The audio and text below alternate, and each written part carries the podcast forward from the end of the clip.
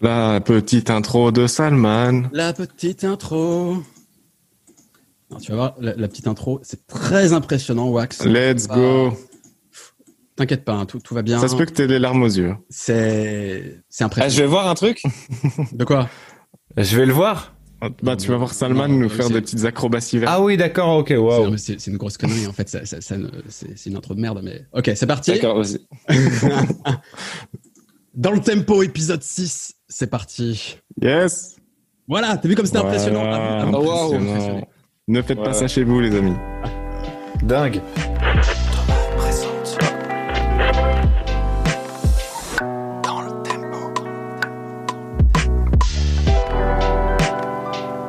Vous êtes dans le tempo, on est de retour. Déjà le sixième épisode. Ça va vite, hein. Michel, tu te rends compte? Ça fait six mois. Six épisodes.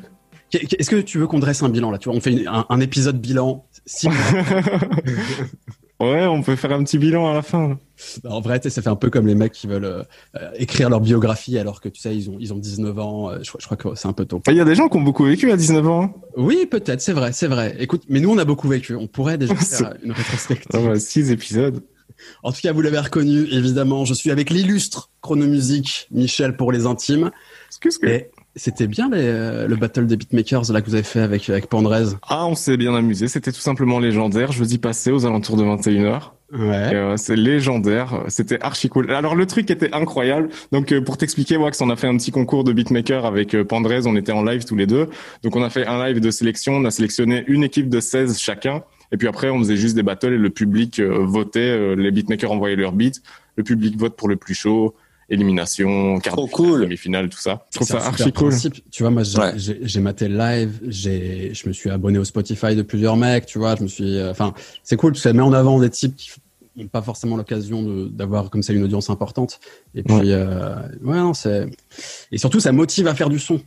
Ah, moi, ça Tu m'a motivé de ouf. Après hein. ça, t'as trop envie de faire des prods. Ah ouais, ouais. Ah, la petite idée là, c'était cool, tu vois. Ouais, voilà. Puis euh, il y a un côté aussi euh, giga branlette que euh, qui fait archi plaise quoi, tu vois. Genre c'est comme des battles de solo de guitare ou j'en sais rien, tu vois ce que je veux dire. Il y a un côté genre euh, allez vas-y là on se branle, tu vois. Et euh, de temps en temps ça fait du bien, ça fait plaisir. Donc vous avez reconnu notre invité Wax. Ouais, Oui. Ça va ou quoi Ça va super, écoute. Je te fais la petite présentation vite fait. Donc, tu es avant tout guitariste. Tu t'es fait connaître du grand public avec le comité de reprise euh, avec PV Nova dans lequel tu recevais des artistes et vous faisiez des reprises avec eux. Mais euh, donc avant ça, tu étais avec euh, t'étais sur un disque de Vice du Science Pack Crew. Euh, donc tu avais déjà un peu dans le rap, tu avais un groupe de folk aussi. Euh, Nao Solo et Wax, c'est ça? Naosol et Wax, ouais. et, euh, et puis avant, tu travaillais déjà sur la production d'albums pour d'autres artistes. Et euh, d'ailleurs, tu continues, il me semble. Ouais, exactement. T'as fait avec les Elogy, t'as fait avec Pomme euh, sur ces dernières années, tu fais de la scène, t'as Ouais. tourné avec les Winkles. En 2019, t'as sorti ton premier album solo. Et du coup, ouais, Ouais. euh, tu es un artiste euh, complet et très polyvalent. Et c'est pour ça qu'on voulait t'avoir avec nous dans ce podcast dans le tempo, sponsor par Thoman et Sotoman. Et Sotoman, ouais. En fait, il fallait que pour sixième épisode, on voulait un peu marquer le coup, et on a décidé de s'attaquer à une thématique euh, passionnante et surtout essentielle à notre euh, à notre avis, qui est la question comment gérer nos multiples influences musicales. En fait, on est tous marqués par par des styles euh, parfois anciens, et c'est pas toujours évident d'intégrer cet héritage à des sonorités plus actuelles. Euh, et on s'est dit que tu étais la bonne personne, Wax, pour discuter un peu de ça, parce que chaque époque, chaque genre, chaque scène a ses codes. Il n'est pas toujours facile de, de les appréhender, de réussir à les mélanger, etc. Et, et toi, notamment à travers ton profil, on va pas se le cacher, on va parler beaucoup de, de rock et de rap dans cette émission. Bah, Ah, c'est quand même- cool. C'est quand même assez ta marque de fabrique, ça. Tu vois, t'es- moi, je te vois un peu comme une forme de, de passeur musical qui s'illustre, voilà, dans le rock, dans le rap, dans la pop, comme l'a dit Michel, avec par exemple Pomme.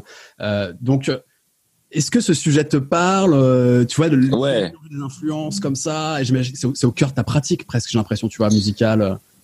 Ouais, con- con- clairement, pendant longtemps, je me suis demandé euh, parce que moi, en fait, euh, quand j'étais jeune, petit, euh, j'écoutais que du rap FR. J'aimais pas le rap américain, j'aimais pas, je comprenais pas ce qu'il disait, ça me rendait ouf.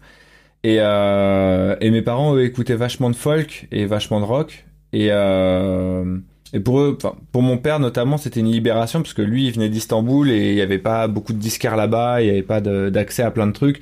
Et quand il arrivait en France, c'était un peu comme euh, c'était arrivé euh, aux États-Unis d'une certaine manière parce que il avait accès justement à plein d'imports US. donc voilà, donc j'ai baigné avec mon enfance avec Neil Young et plein plein de d'icônes rock comme ça.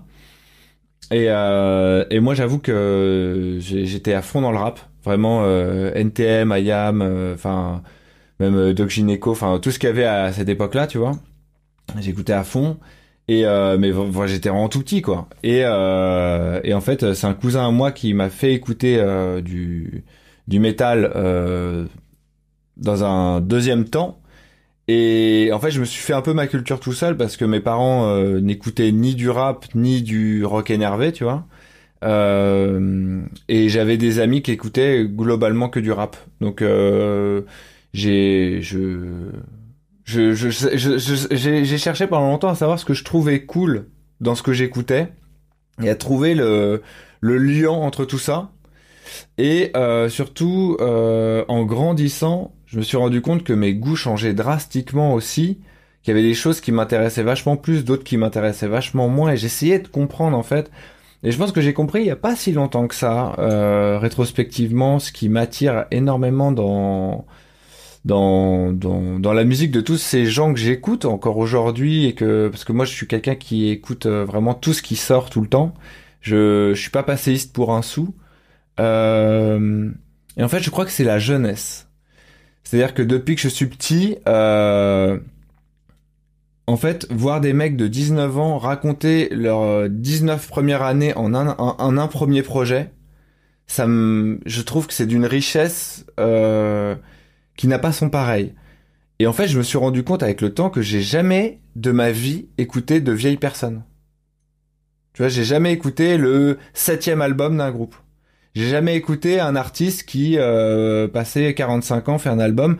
Je crois qu'en fait c'est je suis c'est pas que je suis pas la cible mais c'est que je, je n'ai pas de euh, je n'ai pas cette corde sensible là. Moi je suis en fait tout ce qui est euh, à fleur de peau, authentique malgré soi parce que quand on est hyper jeune, on peut pas être autre chose qu'authentique, tu vois, même si on peut dire après que tel produit est commercial, machin, etc.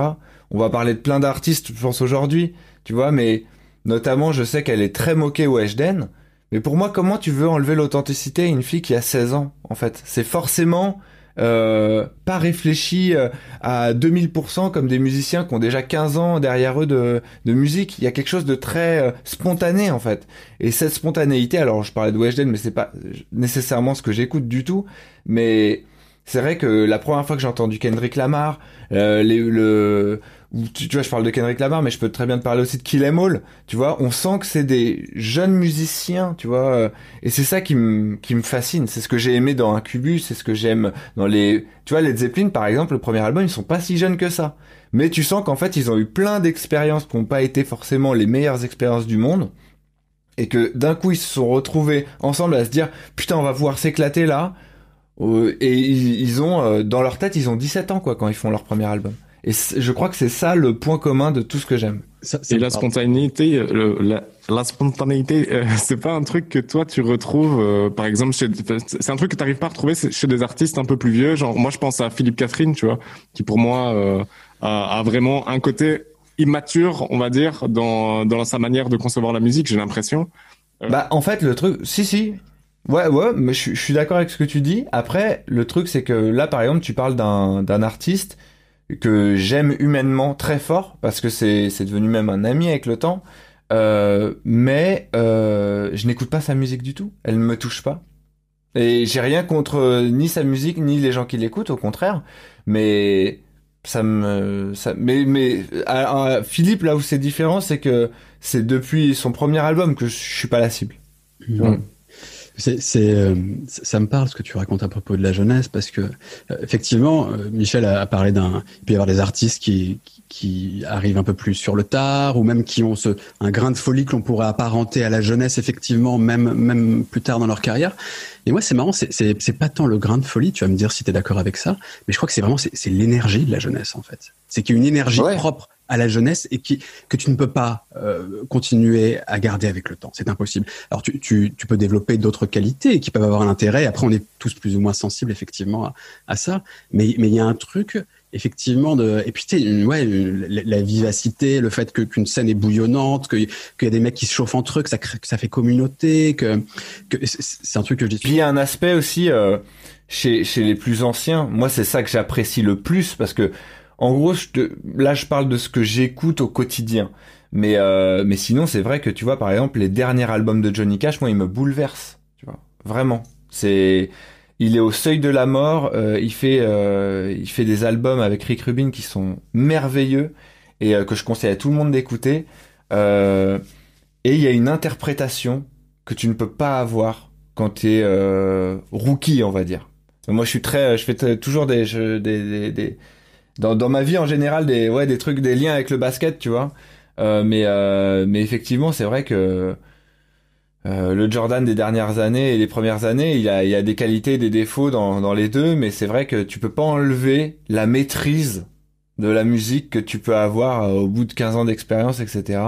Mais c'est vrai que les, les duos que faisait à l'époque Johnny Cash avec Fiona Apple, qui était à l'époque assez jeune, euh, c'est merveilleux d'entendre justement euh, le mélange qu'il peut y avoir entre euh, l'expérience d'un côté et de l'autre côté, euh, le respect, tu l'entends dans la voix de Fiona Apple, le respect qu'elle a pour l'ancien, et euh, le mélange des deux, il est formidable. Les gars, ce que je vous propose, c'est donc euh, c'était une forme d'introduction. On comprend un peu mieux maintenant ton, ton, ton profil, ce que tu aimes dans la musique. Tu nous parles de la jeunesse, etc. essayons de, de, diviser un peu la discussion en plusieurs parties. commençons, si vous voulez bien, avec d'une certaine manière, euh, j'avais intitulé ça un peu que reste-t-il du rock C'est peut-être un peu provoque, mais une première voilà partie dédiée un peu au rock et à son héritage. Toi, comment tu vis ça? Euh, Qu'est-ce qui reste de rock en toi? Comment tu insuffles ça Tu vois un peu dans, dans les différentes productions sur lesquelles tu bosses? Première question, par ah, exemple. Est-ce que c'est un style encore vivant pour toi le rock? Est-ce que tu écoutes des artistes rock encore aujourd'hui, des albums récents, j'entends surtout, euh, ou à l'inverse que tu écoutes surtout des trucs anciens? Quel est ton rapport au rock d'aujourd'hui? Bah alors moi c'est la musique en général. Euh, moi j'aimerais bien euh, qu'on fasse euh, un jour une mise à jour de des styles musicaux, qu'on qu'on qu'on reprenne qu'on reprenne le truc. Et alors moi je m'estime déjà trop vieux pour faire ça. Je pense que c'est bien de d'aider à faire ça, mais c'est pas à nous de le faire. C'est aux aux jeunes qui font la musique d'aujourd'hui de le faire. Et parce que j'arrive pas à me retrouver moi dans les étiquettes d'aujourd'hui. C'est-à-dire que je les ai comprises quand j'étais petit, euh, elles m'ont aidé à me guider sur certains trucs, mais il y a eu aucune mise à jour. Et aujourd'hui, euh, le rock, je sais pas ce que c'est qu'aujourd'hui, je sais pas ce que c'est que du rock, honnêtement. Et je vais te dire honnêtement, je sais pas ce que c'est que du rap non plus. C'est-à-dire que euh, dans ce terme dégueulasse de musique urbaine, on met Cypress Hill, PNL, Oxmo Puccino, euh, Cobalade. Enfin, il faut m'arrêter un moment parce que, en fait, tu sais, l'hégémonie de la, de la culture blanche aux États-Unis a permis euh, de, de scinder les styles pour mieux vendre la musique. Il y a eu un vrai travail de fait. Alors Nirvana c'est du grunge, euh, Metallica c'est du euh, c'est du trash, au début, c'était du trash, après c'est devenu euh, le heavy metal, etc. Euh, t'as t'as t'as t'as mille styles. T'as le grudge, le je sais pas quoi, le, enfin tu sais des fois il y a des noms euh, que tu peux même pas retenir. c'est terrible. Et le rap, c'est trois lettres, c'est du rap. C'est-à-dire t'es issu de l'immigration, peu importe le pays dans lequel t'es, tu fais de la musique, on dit que tu fais de l'urbain. Et ça, je pense qu'il faut vraiment faire quelque chose par rapport à ça. Ça devient immonde. Parce que vraiment, aujourd'hui, euh, on voit que toutes les musiques issues du rock des années 90-2000 ont toutes leurs petites spécificités. On fait de l'indie, on fait du machin. Le rap, c'est du rap. Ouais. Et je suis... je crois que c'est les, les, acteurs de ce milieu-là aussi qui jouent dans ce truc-là. Je pense que les rappeurs se posent moins la question que ceux qui font de l'indie, tu vois. Je pense qu'un rappeur euh, qui que PNL ou euh, Cobalade ou Vald ou machin, pour eux, ils font du rap aussi, tu vois. Parce que pour bah. eux, le rap, c'est large. Et, euh, et je pense qu'ils s'en foutent. Je pense qu'il y a un côté peut-être un peu plus branlette euh, dans, par exemple, la scène rock, metal, etc. Nous, on fait de l'industrial, des scores, machin, nanani, nanana. Que je pense que c'est une culture qui n'est pas dans le rap. La classification, euh, tu vois. Exactement. Alors, je suis d'accord avec ça. Je suis d'accord avec ça complètement. Par contre, il y a quelque chose euh, qui du coup euh, doit être fait quand même, c'est euh, parce que ils veulent instaurer à chaque fois dans les festivals ou un peu partout des quotas. Moi qui ai joué avec beaucoup de rappeurs sur, des scènes, festivals, des grosses tournées, etc., on se retrouve toujours à jouer avec des gens qui n'ont aucun rapport avec ce qu'on fait. Tu verras jamais ça dans le rock. Ah, et, tu, à chaque fois, tu vois, par exemple, le Hellfest, c'est très bien scindé. T'as euh, tout ce qui est musique euh, vraiment euh, extrême nordique ici, t'as les punks là, etc. Tu vois. Et du coup, le fait qu'il n'y ait pas cette cette culture là qui soit intégrée chez les programmateurs, chez beaucoup de gens au final de la musique, je pense que ça dessert, même si ils peuvent s'en branler. Tu sais, je pense que vraiment. Euh, Kurt Cobain quand il a fait son premier album avec euh, Sub Pop, je crois, quand il a fait Bleach, je pense qu'il s'en foutait de dans quel cadre on allait mettre son album. Est-ce qu'on allait le mettre dans le la musique euh, genre dans le hard? Est-ce qu'on allait le mettre C'est vrai que c'est une question qui est faut pas se poser en fait quand t'es acteur du truc. Mais je pense que il faut accompagner à un moment quand même les gens à ça parce qu'aujourd'hui honnêtement euh, moi, je, passe ma vie à débattre avec des gens euh, qui me disent oh la musique d'avant c'était mieux, etc. Et ça, m'intéresse vraiment. Ce débat-là m'intéresse énormément parce qu'en fait, pour moi, ils ont ils ont évidemment tort, mais je veux savoir pourquoi en fait euh, ils aiment pas la musique d'aujourd'hui. Et la plupart du temps, c'est parce qu'ils n'arrivent pas à comprendre la classification.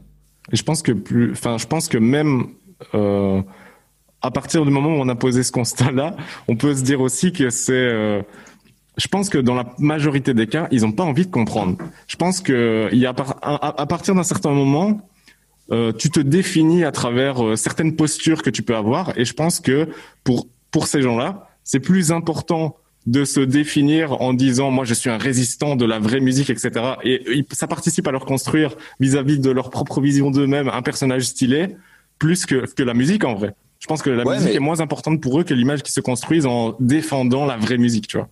Alors je suis d'accord avec toi, je mettrais juste un bémol à ça, c'est que le travail qu'ont fourni les labels américains dans les années 2000 pour vendre le néo-metal au grand public a été un vrai travail de classification qui a fait que quand tu allé à des concerts de je sais pas de POD, de Korn ou que, ou que sais-je, t'avais des mecs qui normalement devraient être largués qui avaient 45 ans qui allaient au concert avec des jeunes qu'on avait euh, je sais pas 15 16 parce qu'on leur avait bien expliqué que ce qu'ils écoutaient là, ils pouvaient pas forcément le comprendre avec des racines de, groupes de trash ou de hard rock, etc.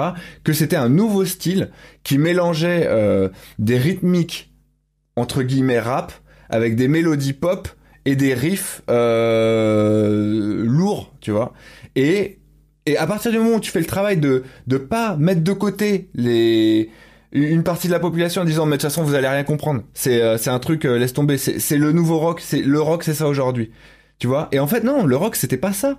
C'était le néo métal. Tu vois ce que je veux dire? C'est une classification. Et, et moi j'ai j'ai des potes qui écoutent du rap depuis 20 ans. Aujourd'hui, euh, effectivement, ils se retrouvent pas. Euh, quand je leur fais écouter Leto, ils, ils, se retrouvent pas au Nino ou Dausi, tu vois, ils, parce qu'en fait, mais mais parce que eux, ce qu'ils aiment, c'est c'est un truc qui n'est pas forcément un truc du passé parce que je pourrais leur trouver des groupes qui aujourd'hui font la même chose. Et des fois je leur dis ah t'aimes pas la musique d'aujourd'hui?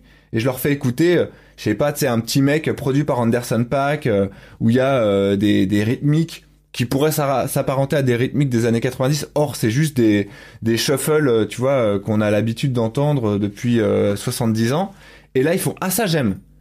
Et tu vois et c'est là où je dis putain c'est dommage s'il fallait payer un professeur à chacun d'entre eux pour leur faire découvrir des trucs, des machins, les classifications qui s'y retrouvent plus facilement que machin, là, tu vas sur Spotify, t'as rap, rock, et je suis là, waouh, on en a encore là, sérieusement? Donc dans rock, il y a quoi? Il y a rock classique, tu vas dessus, il y a Leonard Skinner, ACDC, Metallica, déjà c'est c'est devenu un fourre-tout.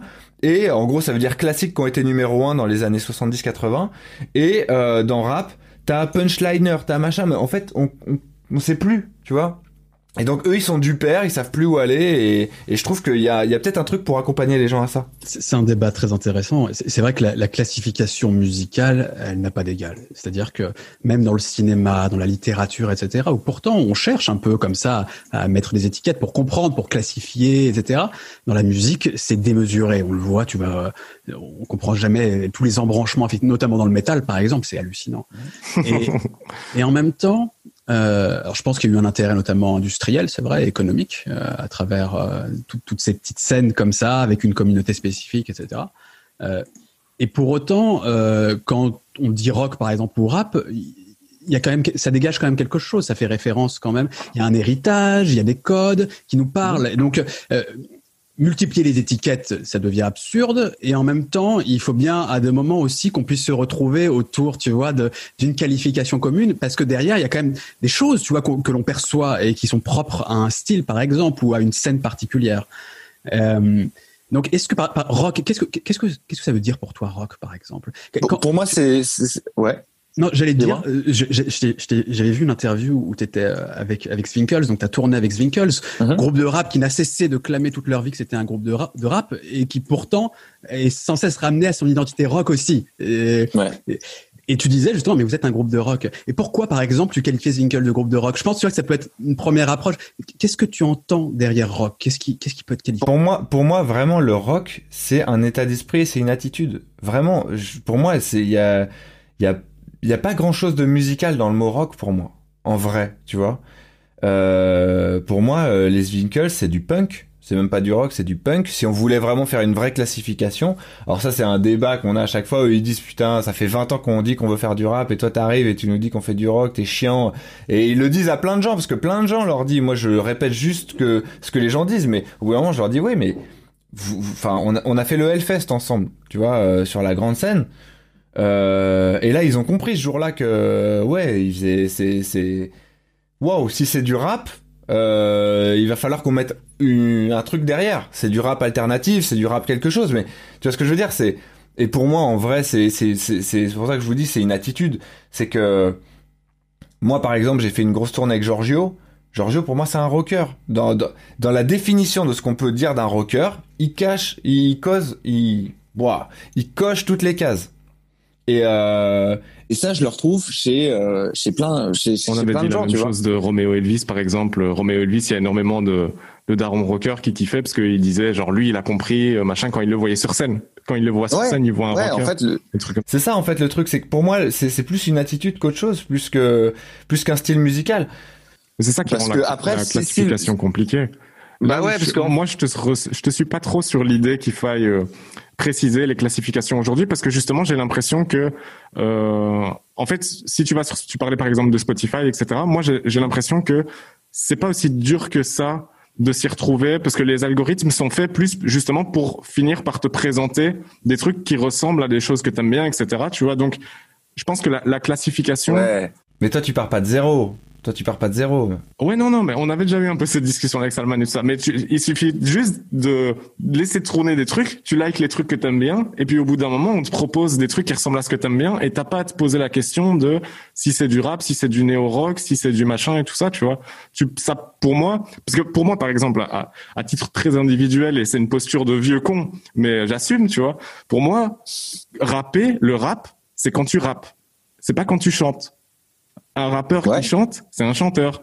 Tu peux rapper et tu peux chanter, mais rapper, c'est rapper. C'est, je sais pas, c'est pas, c'est pas chanter. Donc t'aimerais que euh, avoir une scission entre guillemets entre euh, la variété et le rap.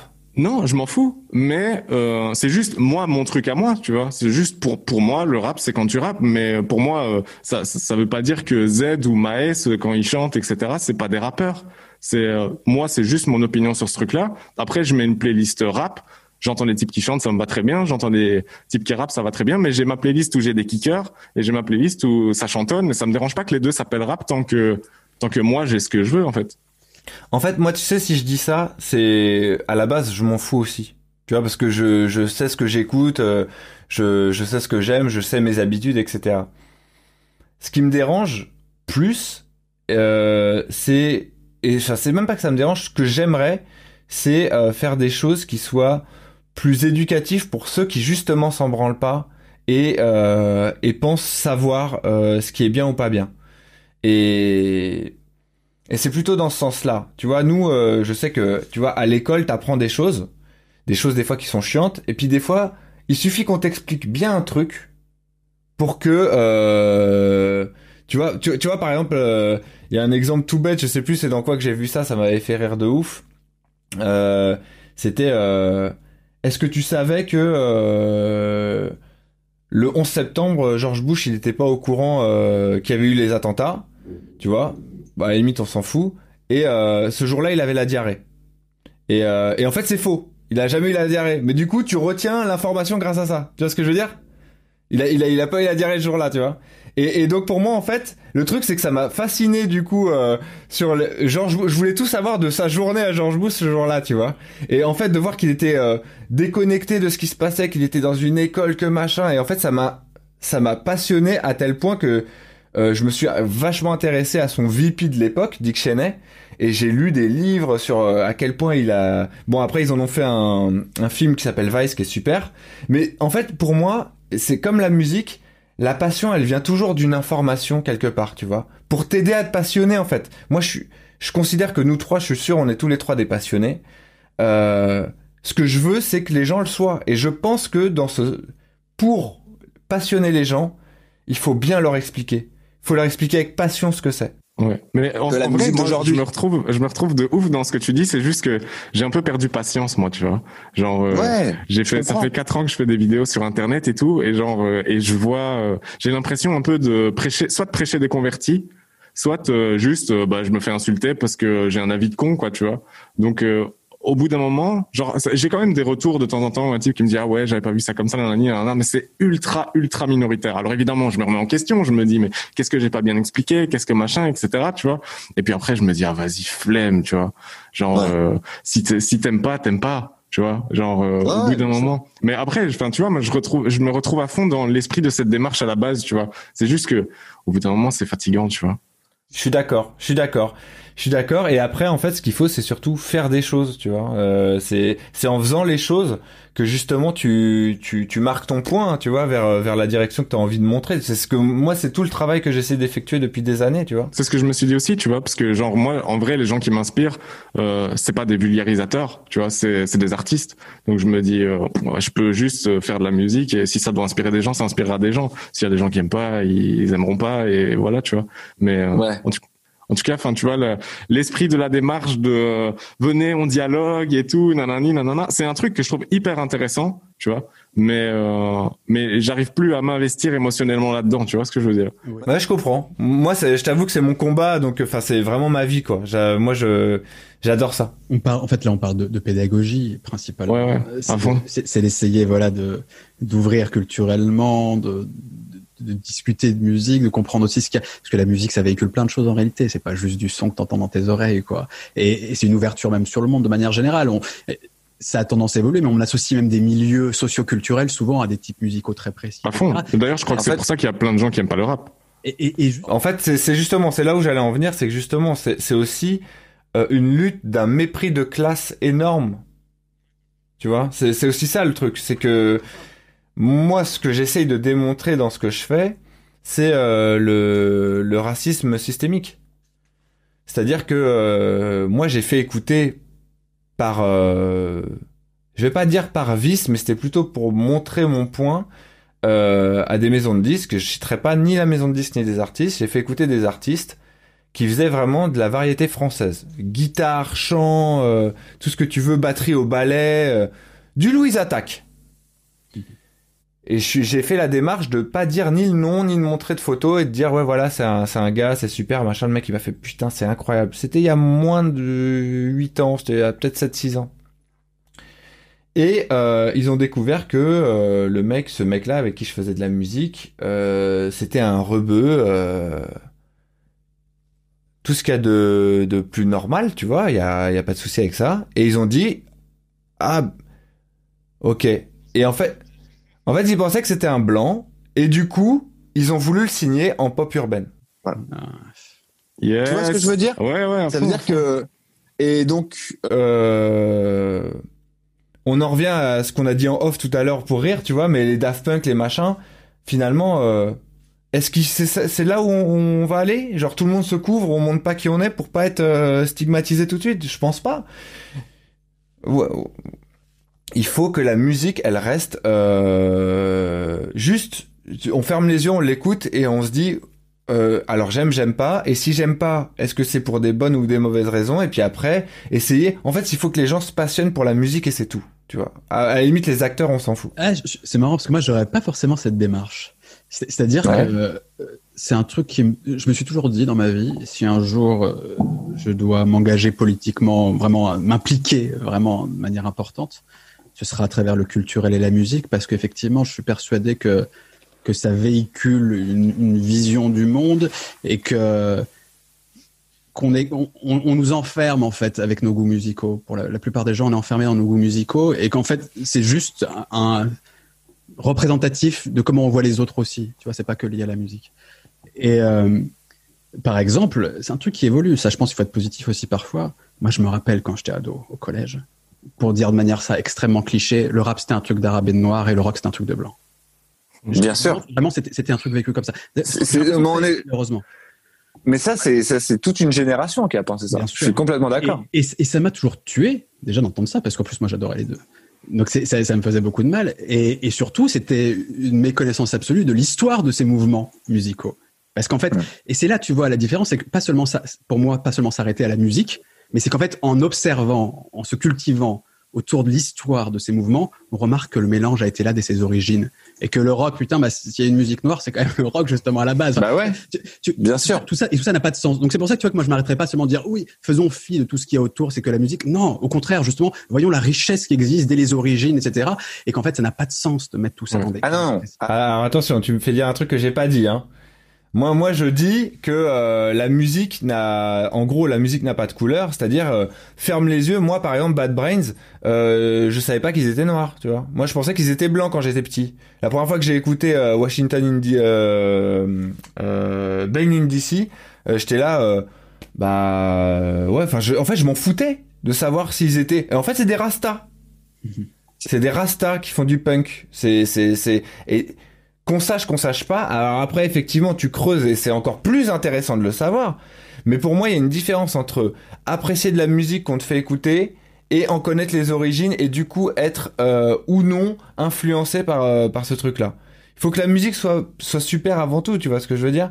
Et après, l'histoire de la musique, c'est un truc, c'est c'est vraiment ma passion moi. Donc évidemment que moi, je suis ravi quand je vois des euh, des, des blancs euh, bien conservateurs qui disent que euh, bah le rock c'est plus comme avant parce qu'ils viennent de sortir d'un concert de bloc party avec un chanteur noir. Alors qu'à la base ça n'était que ça.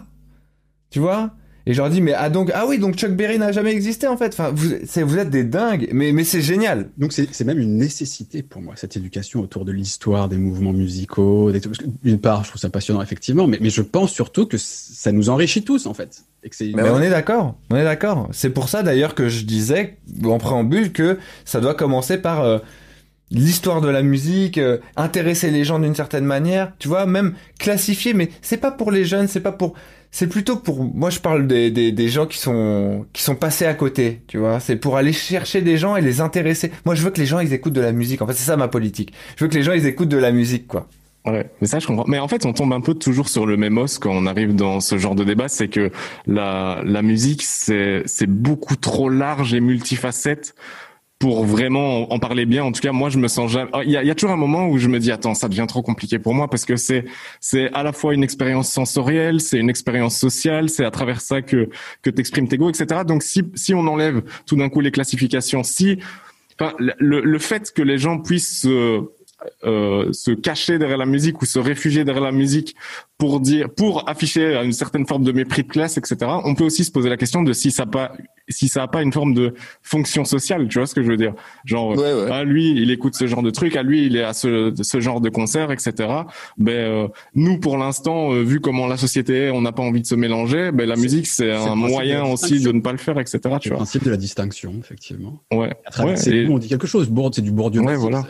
Et c'est euh, c'est c'est vraiment des des expériences et des fonctions de la musique qui n'ont rien à voir. Mm. Et euh, et j'arrive pas à bien comprendre ce que moi je veux dans tout ce truc là, tu vois. Si je sais bien sûr que j'ai envie que les gens ils soient bien, tu vois. Et euh, et j'aime bien que enfin moi ce que je vois dans la musique, si je pouvais le le transmettre comme ça d'un coup de baguette magique à à autrui, je me je m'en ferais un malin plaisir, tu vois ce que je veux dire. Mais j'ai l'impression que c'est vraiment archi compliqué mm. euh, d'être pédagogue plus j'apprends la musique et plus je vois tous les tenants et les aboutissants, moins euh, je me sens légitime en parler déjà, et plus je me sens, euh, plus ça m'a l'air vraiment complexe, tu vois. Moins j'ai envie d'avoir une influence vraiment dedans, autrement que par l'instinct, parce que parce que j'ai l'impression que mon intellect n'arrivera pas à, à, faire le bon choix. Tu vois ce que je veux dire? Bah, moi, moi, moi après je suis pas, enfin, je suis personne non plus, tu sais. Euh, c'est c'est pas je pense que c'est juste euh, si tu le sens enfin il faut le sentir tu vois euh, genre moi j'ai vraiment envie en fait que j'ai envie si tu veux de faciliter euh, plein de choses pour les nouvelles générations. En fait c'est plus ça mon combat qu'autre chose.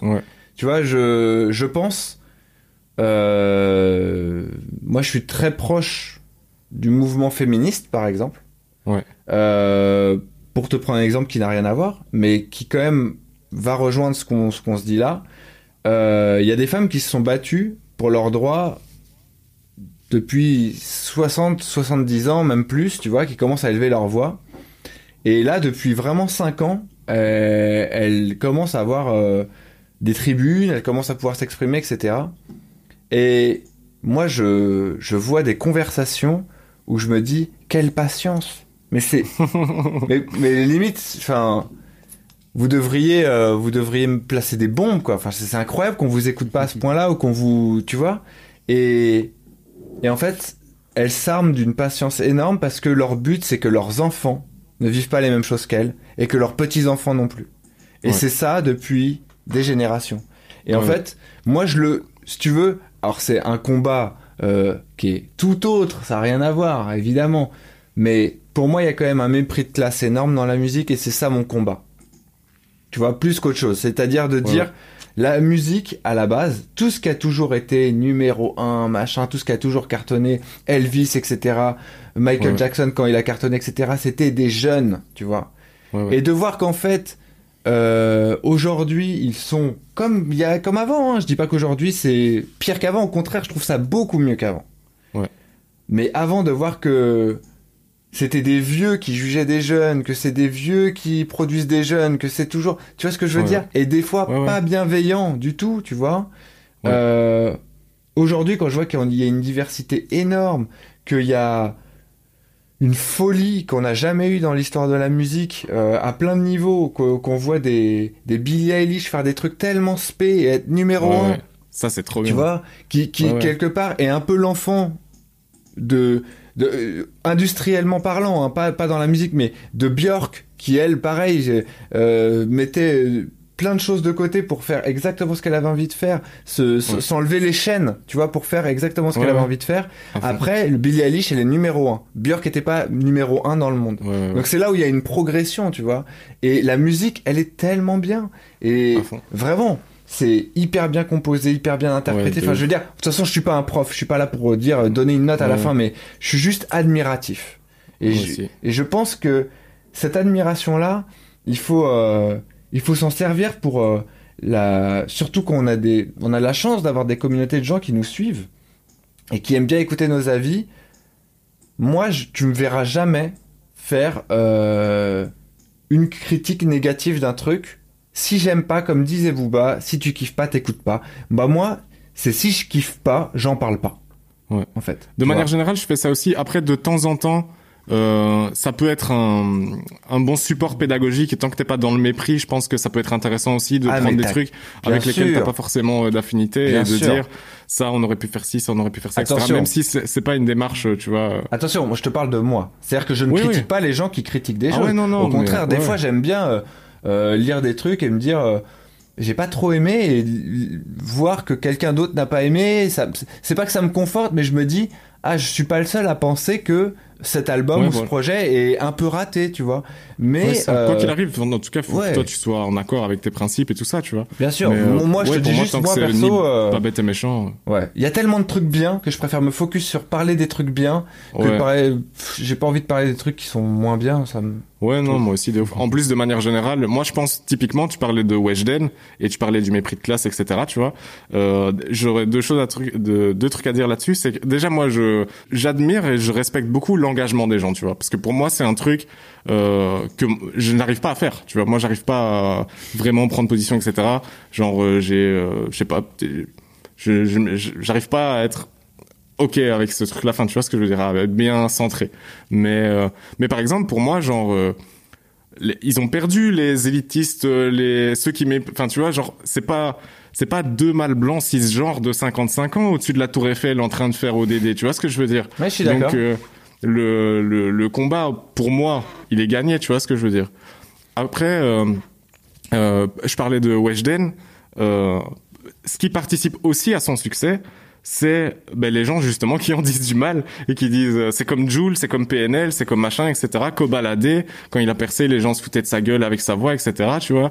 Et, euh, je pense que ça fait partie de ce truc-là aussi. Les, gens qui n'aiment pas et qui euh, c'est très facile de faire une critique. Tu vas sur Twitter, tu dis, eh lui c'est nul, non, j'ai pas raison la mif. Et hop, tu vois, tu et, hop, tu, tu, donnes du cloud à cette personne. Tu vois ce que je veux dire? Ouais, bien sûr, bien sûr. Le succès des bah, il est bien sûr dû à, à son talent, à une certaine fraîcheur, à une authenticité, etc. Mais aussi à comment les gens réagissent à ce truc-là et comment encore une fois, pour eux, c'est plus important de dire regardez moi ça j'aime pas moi ça j'aime pas je me définis par opposition à ce truc là et j'en ai rien à foutre si ça donne de la force à ce truc là mais encore une fois, là, là, tu vois, tu, tu, vises complètement juste. Mais là, pour moi, tu encore, on, parle des gens, tu vois. Et pour moi, ce que pensent les gens de quelque chose, à la limite, c'est c'est super. On parle de la musique. Tant qu'on parle de la musique, moi, je suis heureux. Même si on en parle en pas bien, machin. Bon, après, euh, je fais mon filtre. Moi, ce qui me dérange plus dans le cas de Weshden, c'est euh, le mépris de classe des médias. C'est-à-dire que à l'époque, si on si on va aller 15 euh, ans en arrière, c'est qui la Weshden c'est Alizé. Alizé est blanche, ça pose aucun problème. On l'invite partout, on l'adresse en égérie, on dit que c'est peut-être la future Mylène Farmer parce que voilà, je te parle des médias, je te parle pas des gens. Les mmh, gens euh, n'aimaient pas spécialement Alizé. Bon, elle avait des fans évidemment, elle avait plein de fans, elle remplaçait euh, des, des, des salles de concert dans tous les sens, elle vendait plein de disques. Mais euh, disons que le mépris, il venait pas des médias. Il n'y avait pas un mépris d'Alizé, tu vois. Comme euh, il n'y avait pas un mépris euh, de Vanessa Paradis, tu vois, quand elle a, quand elle est arrivée avec Joe le taxi. Et là, il y a Weshden, et ben il y a un mépris tout de suite, tu vois. Et et moi, je veux juste, j'aimerais juste qu'on vive dans un monde où eh ben que t'aimes t'aimes pas eh ben on peut débattre c'est super de débattre sur Twitter machin je vois les gens qui qui vannent qui machin et tout ça c'est les gens il y a pas de souci mais à partir du moment où tu es un média tu, tu, tu, tu, as un rôle important. C'est, on parlait d'éducation tout à l'heure, d'histoire, de plein de choses. C'est, c'est le, le média, il, qu'il aime, qu'il aime pas. Ça c'est, alors c'est son droit le plus strict, tu vois. Mm. Mais que le mass média qui en général ne font que relater des infos en disant bah machin est numéro un, euh, tu vois bah, qu'ils s'en tiennent à ça, qui juste ils fassent leur boulot. Euh, T'as l'air d'avoir un exemple euh, relativement précis, parce que moi, par exemple, Weshden, j'en ai pas du tout entendu parler par les médias, et du coup, je vois pas trop de quoi tu parles. Euh, t'as des exemples de de la manière dont elle a été traitée? Ah bah le tueur de ma vue, il a fait parler énormément. Je sais pas si tu te souviens, mais c'était genre waouh, les jeunes savent plus parler, mais attends c'est dingue. Mais pour moi ça, c'était sur. Pour moi ça c'était c'était les gens de Facebook et sur Facebook. Mais pour moi, c'était. Enfin, après, moi, il y avait il y avait de grands rédacteurs en chef de. Ah ouais, c'est vrai. De, Parce que moi, pas médias. Euh, ouais. Ok. Ouais. Bah, ça, ça craint. Bah ouais, ça craint. Bien sûr que ça craint. Mais ça se trouve, euh, eux-mêmes à l'époque euh, disaient euh, du mal d'Alizé, mais en tout cas, ça se ressentait pas dans, dans la presse en général. Alizé, elle avait fait, je sais plus, je crois, trois ou quatre fois la une de Télé 7 jours. C'est ce qui va chez les les, les, les, gens, tu vois, euh, en France, c'est l'un des magazines les plus achetés en France, tu vois. je sais pas, j'ai pas vu Weshden en... sur Télé 7 jours, tu vois. Alors peut-être c'est ça comme, elle veut pas. Moi je pense qu'elle voudrait, tu vois, mais voilà, moi, moi tu m'enlèveras pas de l'idée. Après que t'aimes, t'aimes pas, je m'en branle. Mais tu m'enlèveras pas de l'idée qu'on donne pas les mêmes chances à tout le monde. Voilà. Non, ça c'est certain.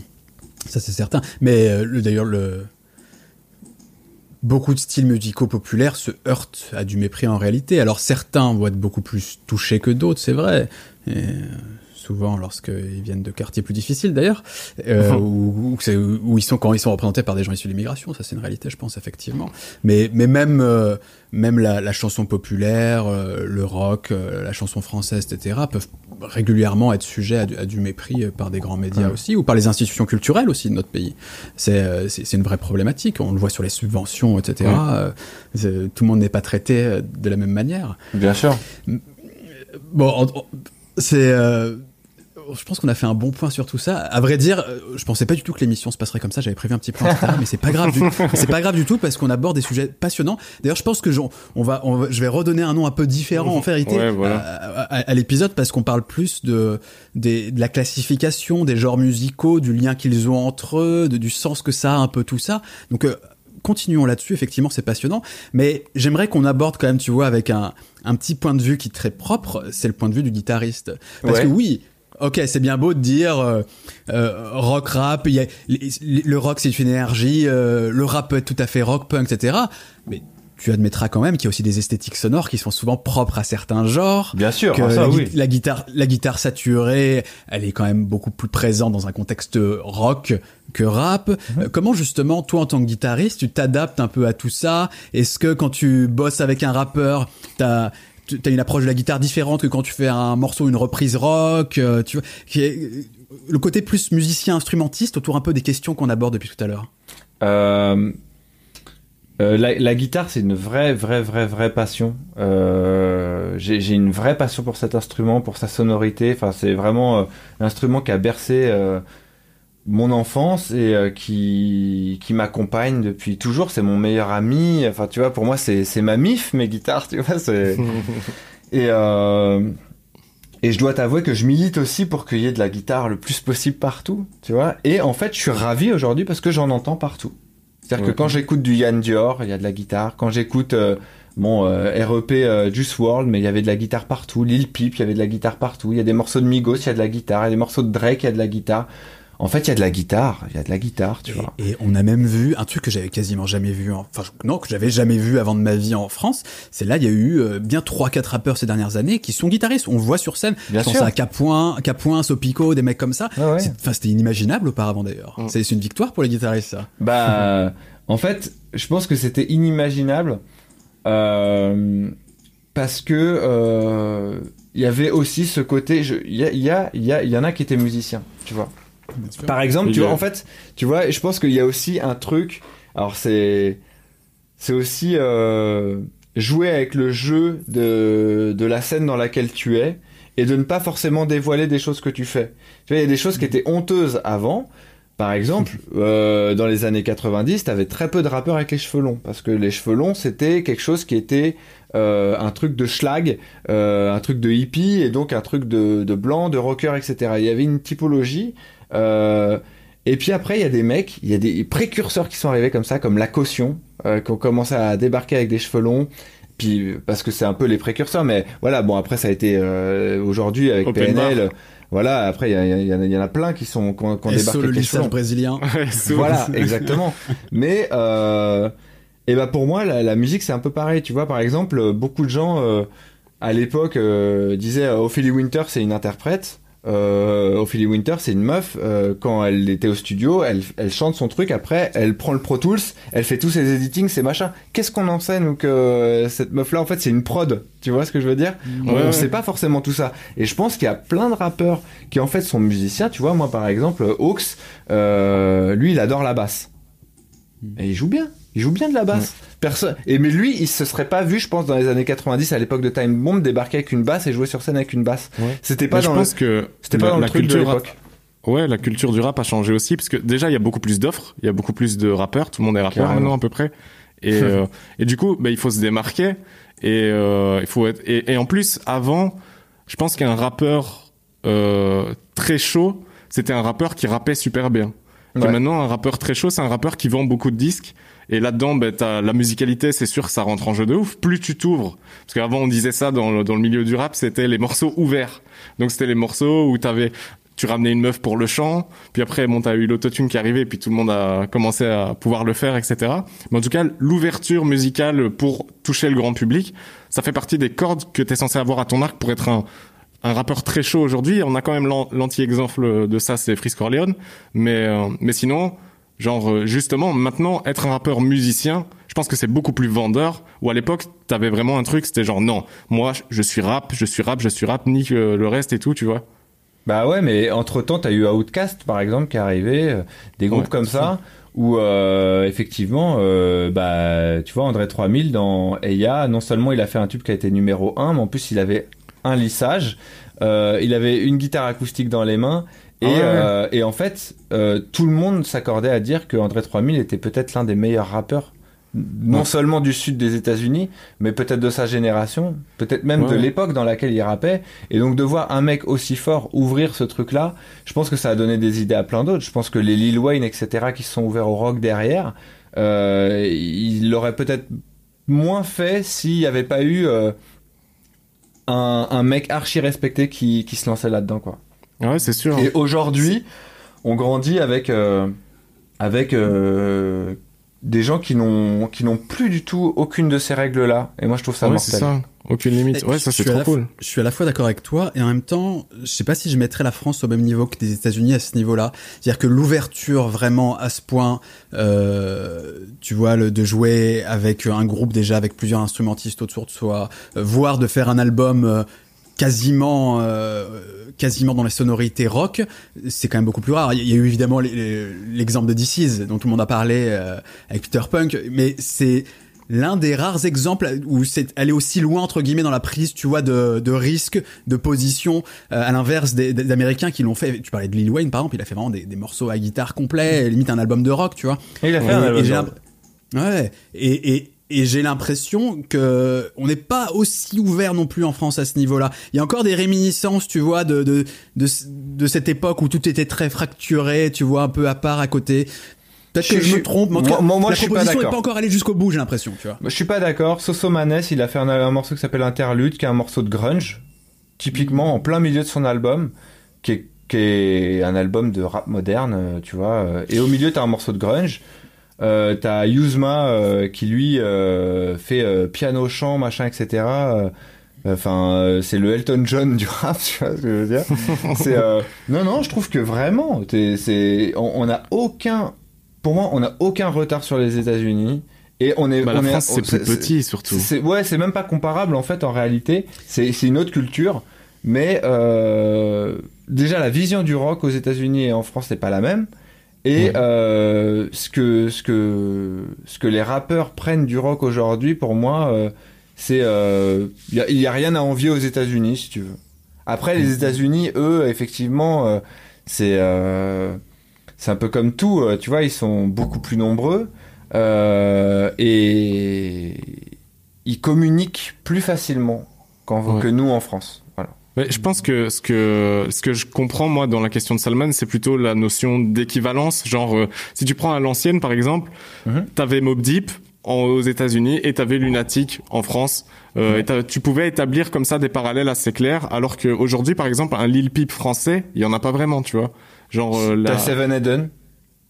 Ah, Eden Seven euh, ou je sais plus, c'est Eden Seven ou Seven. Ouais, t'en as t'en as t'en as as tu vois après mais ouais mais évidemment Lil Peep euh, lui il a vendu quoi allez on va dire en tout il a dû vendre 300 euh, 000 disques.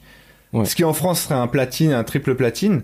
Aux États-Unis c'est rien du tout ce qu'il a vendu. Nous on, on, aime beaucoup Lil Peep tu vois en France il y, a des artistes comme ça tu sais Lenny Kravitz par exemple c'est une star en France tu sais aux États-Unis c'est pas une star euh, au même niveau que la France comme Ben Harper qui était une star en France et qui était absolument inconnu aux États-Unis tu vois euh, c'est nous, il y a des trucs qu'on se prend que eux, euh, enfin, tu vois, moi j'ai parlé des Américains de Lil Peep, je savais pas vraiment qui c'était. Alors que c'est des gens qui sont des activistes du rap, tu vois. En fait, c'est du coup encore plus surprenant qu'on n'ait pas de Lil Peep français. Enfin, après, tu, tu me dis qu'apparemment il y en a un, mais, euh, mais bien sûr. Tu vois, genre. Mais, on en a un, mais le problème c'est que justement là où Lil Peep vendait 300 000 euh, dans un pays où ils sont 700 millions, euh, nous, il a, nous ils vendent 300 disques et donc, bah, toi, toi-même qui est qui, qui chronique de la musique, tu n'as pas entendu parler. Et, et moi, j'en ai entendu parler parce que euh, mon manager m'a dit, il faut que tu travailles avec lui. Et en fait, il est produit par corps. le mec. Ok. Donc tu vois, euh, ça, ça arrive. Tout se mélange. En fait, Ouais, en fait ouais. l'idée, ce que je cherchais à dire, hein, c'est pas que qu'il n'y a pas de métissage, de mélange, d'ouverture en France par rapport aux États-Unis, bien entendu, mais c'est que j'avais l'impression que les propositions étaient un peu moins euh, euh, extrêmes. Enfin, non, c'est pas le bon terme, mais tu vois, affirmées et aller pousser. C'est-à-dire que tu vas voir quelques morceaux, effectivement. Tu vas dire, ouais, sur telle tournée, je vais faire appel à un gratteux avec moi. Enfin, tu vois, des, touches régulières comme ça, mais pas encore. Et c'est c'est pour ça que je citais DC's tout à l'heure. C'est, tu sais, la, la proposition qui tranche complètement et de dire, vas-y, moi, je pars dans un autre délire sur tout un album. J'ai l'impression quand même qu'on a, qu'on a un peu moins ça. Mais d'ailleurs, même aux États-Unis, c'est pas si courant en réalité parce que même d'un point de vue économique, c'est très compliqué. Une carrière d'artiste, la mener en disant je fais un virement complet sur un album, c'est super compliqué. Ouais, ouais. Je- je- je- J'en ai bien conscience, tu vois, mais j'ai parfois l'impression que notre scène est moins radicale d'une certaine manière, tu vois, sur des sur des sur des sur des choix comme ça de ce type-là, ce qui enlève pas une richesse même parfois plus importante qu'aux États-Unis sur certains points en France, bien entendu. hein. Ouais, ouais. Euh, ou, ou même d'ailleurs dans une certaine mesure toute la vague un peu tu sais euh, euh, qu'on qualifie parfois d'émo rap euh, tu vois euh, XXXTentacion à une époque bon qui, qui est décédé aujourd'hui mais euh, moi par exemple j'ai poncé euh, le dernier album de Younglin euh, Stars j'adore ça j'ai l'impression que tu vois cette proposition il y a peut-être un peu euh, Zedune Pavarotti en France qui peut se rapprocher un poil de ça mais j'ai l'impression que c'est beaucoup moins développé aussi ce côté là Mais ouais, parce qu'il y, a- parce qu'il y a moins de public aussi. Tu vois, en fait, Absolument. tout simplement. C'est, tu vois, moi, par exemple, je, vous, je vais vous donner un exemple. Après, euh, peut-être que ça n'a rien à voir. Mais moi, pendant longtemps, j'ai travaillé euh, avec le, le Grand Journal. Le Grand Journal, on est d'accord que c'est, c'était à l'époque le, le talk show un peu à la Jimmy Fallon à la française. On est d'accord? Ouais, ouais. Pour être allé en coulisses de Jimmy Fallon, euh, les mecs, ils sont 50 auteurs. 50 auteurs divisés en 5 parties, sont 10 par vanne, tu vois. Il y a des vannes qui sortent, eux, ils les taillent, ils les, ils les découpent, ils les machins, etc. Une fois qu'ils ont fait tout le texte, ils mettent tout sur un prompteur. Le mec qui est le présentateur, il le paye super cher parce que c'est un mec qui pourrait être acteur dans des films, etc. Qui est d'ailleurs à jouer dans des films, euh, qui sait danser, chanter, euh, qui a fait euh, 15 ans de Broadway. C'est du spectacle. Et donc c'est pour ça qu'il y a 50 personnes pour payer le truc. T'as 5 ingé son, t'as etc. Au final, là, ils, ils répètent toute l'émission euh, de 14h à 17h. Après, il faut rentrer le public et ils refont l'émission en, en étant complètement acteur. Il y a rien, il y a, il y a rien qui dépasse, il y a rien machin, etc. Coût total de l'opération, entre guillemets, 700 000 dollars ou 1 million de dollars par jour. C'est fou Mais oui, mais derrière, t'as des pubs, t'as des, pubs, t'as des trucs, des machins. Nous, en France, le grand journal, deux auteurs. Deux auteurs, pas de répétition. Mais pourquoi? Mais parce qu'on n'a pas les moyens, en fait. Donc, il y a un moment où, tu sais, il y a beaucoup de gens qui disent Ah ouais, c'est la version Wish. Mais non, c'est la version. c'est la version juste de. il y a- on, est, on est un petit pays. C'est déjà bien d'avoir cette version-là. C'est déjà bien, tu vois, d'avoir cet et- accès-là. Et il y a peut-être même un truc culturel aussi où en France on n'a pas forcément du, envie d'une émission à ce point calibrée comme chez Fallon Ouais. par exemple. Peut-être qu'on n'a pas Et la même vois- culture, la même envie. Du, du Ouais, truc, aussi. Mais tu vois, tu me citais Zadione Pavarotti. Euh, moi, je connais un artiste qui fait un peu du Zadione Pavarotti, qui, je crois, euh, a vendu 50 CD de son premier projet. Qu'est-ce que tu veux que à la à la Post Malone, il aille chercher des millions par track? Tu vois, il peut pas faire ça. Tout le monde ne peut pas faire ça. Donc Bien effectivement, après on, on compare, on dit euh, ah ouais, lui c'est le Post Malone du pauvre, c'est le machin. Non mais vous êtes sérieux les mecs Enfin c'est c'est non pas du tout. Au contraire, il fait il fait le truc par passion et je trouve qu'il y a des fois plus de corps et plus de belles choses dans des versions françaises digérées et fait avec passion de- d'un truc qui existe aux États-Unis qui a été un peu dénaturé par l'argent. Voilà. C'est peut-être un point de vue où je vais me faire défoncer Ouais, je pour trouve ça mais intéressant. non, non, perso. non, non. C'est, enfin, moi en tout cas, le côté, ouais, c'est le machin du pauvre, etc. Moi, j'aime pas ça de toute façon. C'est, voilà. pas une question. C'était juste vraiment, en tout cas, si on revient à ce que je disais, c'était par rapport à certaines propositions que je trouve plus radicales. Après, moi, je, je crois pas que. C'est vrai que j'entends souvent, par exemple, des gens qui disent, ouais, le rap français, au final, c'est juste les ricains avec 10 ans de retard, en gros. C'est, on, on- c'est un truc qu'on entend souvent quand même. Après, dire, bah, pour moi, c'est- un truc qui, dans la sphère rap, ne se dit absolument plus, quoi. Non, oui, euh, les rappeurs ça- ça a actuels ne bandent changé. plus du tout sur les. États-Unis. Genre, euh, t'entends euh, toutes les euh, toutes les interviews de rappeurs actuels qui vendent, etc. Tu vois, genre ils en ont rien à foutre des États-Unis. hein. Un Niska, il s'en bat les couilles de ce qui se fait aux États-Unis. ah oui, oui, complètement, complètement. Et il a raison. Ah oui, bien sûr, bien sûr, bien sûr. Mais après, il y a un truc aussi. Bon, on va on va pas rentrer dans, dans tout parce que sinon on, va se perdre. Mais il y a aussi euh, le, le, le, plus sous côté de de toutes les, les de tous les mouvements, on va dire mondiaux, c'est l'Afrique.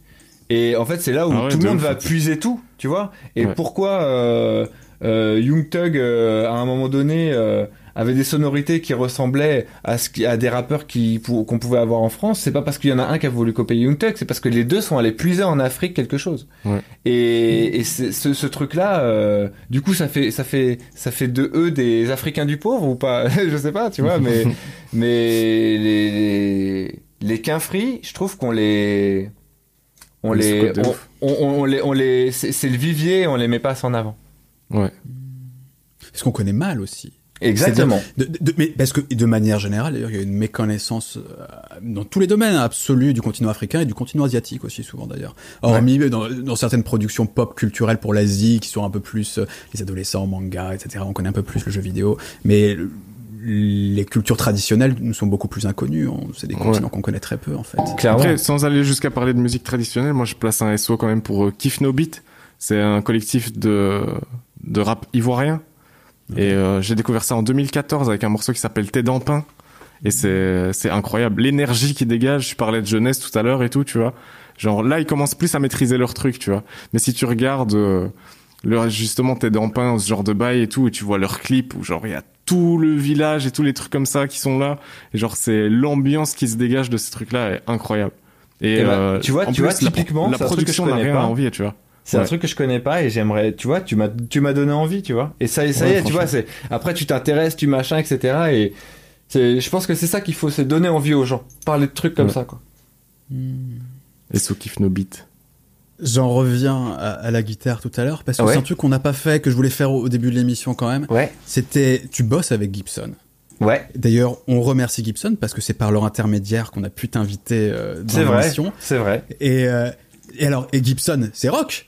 J'imagine que c'est la provoque ce que je dis, mais tu vois, justement, les, marques aussi, euh, les instruments, etc. Ils sont liés. La Les Paul, tu, tu vois, c'est les Zepp, c'est toute une imagerie, etc. Et j'imagine que pour toi aussi, quand même, de, par exemple, de jouer sur Gibson, d'avoir même, je crois que t'as ton modèle customisé, personnalisé, peut-être même un jour euh, commercialisé, qui sait. Mais ça doit être euh, ça, touche ta fibre justement. Ah bah oui, énormément. De mec qui aime le rock, etc. Ah ouais, énormément, énormément. C'est euh, effectivement, c'est il y a des marques qui comme ça ont ont marqué la musique par leur son et ont fait que la musique qu'on écoute aujourd'hui, elle est ce qu'elle est, tu vois. Et je pense que sans Gibson, euh, le rock aurait pas évolué de la même façon. C'est vraiment, ça a apporté un son, tu vois. Je pense que c'est, c'est, il y a des fois des choses comme ça qui sont des accidents et qui font que c'est à un moment donné, c'était presque un style musical, la, la, la, la Les Paul, tu vois. et, euh, et pareil, la SG, tu vois, euh, ça, c'est presque des instruments qui ont euh, poussé les gens. tu vois, moi, moi, pour moi, mes instruments m'inspirent des chansons. Tu vois, j'ai mmh. différentes guitares, elles m'inspirent des riffs. Je pense que la SG a inspiré énormément d'artistes à faire ce qu'ils ont fait. Et je pense pareil à parallèle avec l'autotune. Hein, hein Ah ouais, bien on sûr. On parallèle avec l'autotune. Mais, mais, mais c'est ça qui est passionnant. Mais c'est pour ça que. Après, c'est plus des effets là. Là, on est plus sur les effets. Mais, je, vois ce que tu veux dire. Ça te permet d'utiliser ta voix différemment. Enfin, je veux dire, comme Gibson n'a pas inventé la guitare, tu vois ce que je veux dire. Non, bien sûr, je suis d'accord, je suis d'accord. Les plugins te ramènent un la, truc. La, la, la, fuzz utilisée par Hendrix, ça devient presque plus qu'un effet, tu vois. Et l'autotune est presque plus qu'un effet aussi, ça devient presque un instrument par entière. Ah, mais c'est un instrument, c'est un instrument, carrément. Je suis d'accord. Ça fait longtemps que c'est plus un correcteur. Mmh, absolument. Et, et, tu vois, c'est intéressant ce qu'on dit. Euh, bon, c'était c'était aussi pour faire un, un petit coucou à, Gibson, voilà, qui, qui a Bien sûr. de nous mettre en contact. Merci à eux. et euh, mais c'est surtout aussi, c'était pas anodin, c'est que le matériel, les outils qu'on va utiliser pour faire la musique, euh, il, il a il la, il la modèle, il la, il la modifie aussi, et que toutes ces esthétiques sonores dont on parlait, toutes ces, toutes ces cultures différentes, etc., ça passe aussi par ça, par renouveler le parc de matériel qu'on a, les outils qu'on utilise, etc. Est-ce que justement, toi, c'est un truc quand tu bosses avec des groupes, euh, que ce soit pour live, que ce soit pour de la production d'albums, etc., est-ce que tu apportes ça aussi en disant, bah tu vois, ah putain, là j'ai envie d'apporter cette touche, cette sonorité, mélanger les genres, et ça doit passer par tel matériel, soit tel vieil MPC, soit au contraire tel plug actuel, soit alors ma Gibson branchée dans un ampli. bien sûr, c'est une réflexion que aussi. Bien sûr, bien sûr que ce la la, la singularité euh, de chaque producteur, elle vient de son matériel aussi et euh, de, des choses qu'ils vont utiliser. C'est vrai que moi, ce que j'aime utiliser, c'est la guitare. Comme euh, comme objet principal. Enfin, si tu veux, c'est le, le liant de tout ce que je fais dans ma vie euh, musicalement, c'est avec de la guitare. Et par exemple, il m'est arrivé de faire des sessions avec des, des rappeurs où ils voulaient de la guitare et en fait le truc rentrait pas. Et en fait, je me, au bout d'un moment, ce que j'ai fait, c'est que j'ai mis la reverb à fond et juste je mettais, je mettais, euh, je faisais vibrer mon manche avec les accords et en fait, on dirait presque un synthé, tu vois. Et finalement, c'est ce truc-là et finalement, c'est c'est sous-mixé et derrière, ça fait une espèce d'ambiance et on se dit, mais il y a pas de guitare en fait sur ce morceau et si en fait il y en a, tu vois. Et ça, ça sent que il y a quelque part ma touche sur ce truc-là, tu vois. Et c'est et moi juste le fait de d'utiliser une guitare sur de la musique, peu importe ce que c'est, ça me ça me transporte. Enfin voilà, j'adore ça quoi. Mm. Vraiment. C'est littéralement la toucher quoi. Comparé à, enfin moi par exemple, je travaille vraiment énormément à la souris. Ouais. Euh, parce que je suis pas, tu vois, extrêmement euh, doué euh, en tant qu'instrumentiste. Puis j'ai pris l'habitude. Mais du coup, je, je sens que ce rapport tactile à la musique, il est vraiment important pour beaucoup de gens d'avoir ce truc où genre t'es vraiment en contact avec ce truc-là. Et comme tu dis, comme t'as l'air de le dire, euh, genre quitte à ce que ce soit même pas perceptible au final, tu vois, mais c'est vraiment le contact. Exactement, qui, euh, exactement. Qui fait que tu t'y retrouves.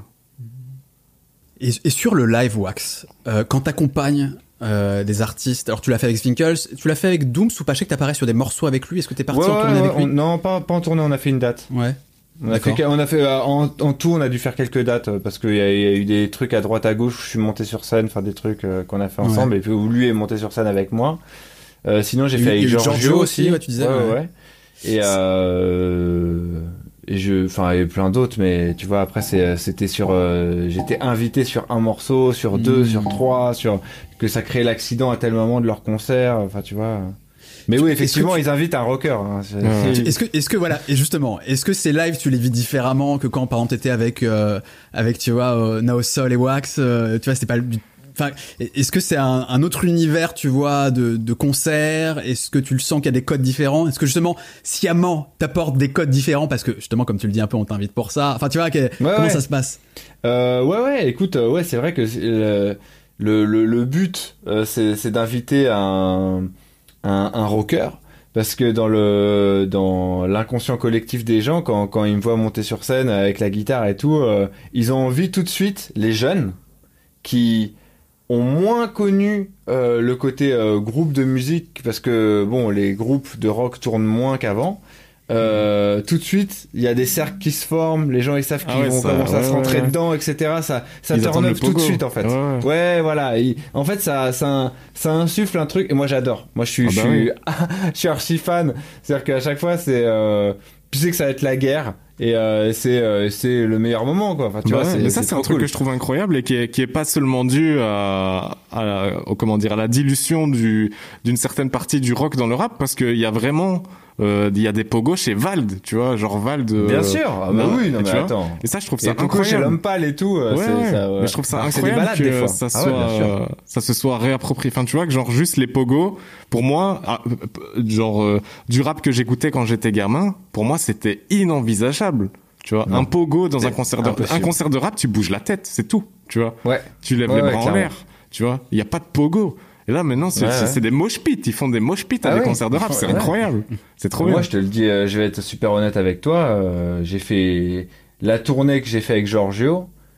Je pense que j'ai vu plus de mosh pits et de Braveheart que euh, avec les cinq groupes de métal que j'avais eu avant. Mm. Vraiment. C'est-à-dire hein. qu'aujourd'hui, maintenant, euh, les, les concerts de métal auxquels je suis allé, de métal j'entends, hein, je vais pas parler de d'hardcore, etc. Tu vois. Euh, j'avais l'impression d'être à un concert de rap des années 90. Ouais, ouais. Que les, mecs sont comme ça, ils, ils bougent pas trop à la, ouais, ouais, et puis, ou des fois ils jugent, juste ils regardent comme ça, ils font les grands, tu vois. Ouais. euh, alors qu'un concert de rap, aujourd'hui, c'est encore une fois, on en revient à notre discussion au tout début. C'est la musique des jeunes. Mm. Et en fait, les moi quand j'étais jeune je voulais je voulais me traîner quoi tu vois ce que je veux dire? Je, je, si je sortais d'un concert et que je m'étais pas traîné euh, je sais pas que j'avais l'impression d'avoir dépensé mon argent n'importe comment, mais pour moi c'était la fête foraine un peu tu vois. Il fallait qu'il y ait de l'action fallait que à un moment euh, euh, on me soulève qu'à un moment je soulève un autre qu'on soit tous à gauche à droite. Moi je suis allé à des concerts des Red Hot dans les années 90 mon gars mais c'était le feu c'était n'importe quoi tu vois. Mm. les derniers concerts de, que je suis allé voir de Metallica euh, c'était c'était pas un concert assis mais pas loin tu vois.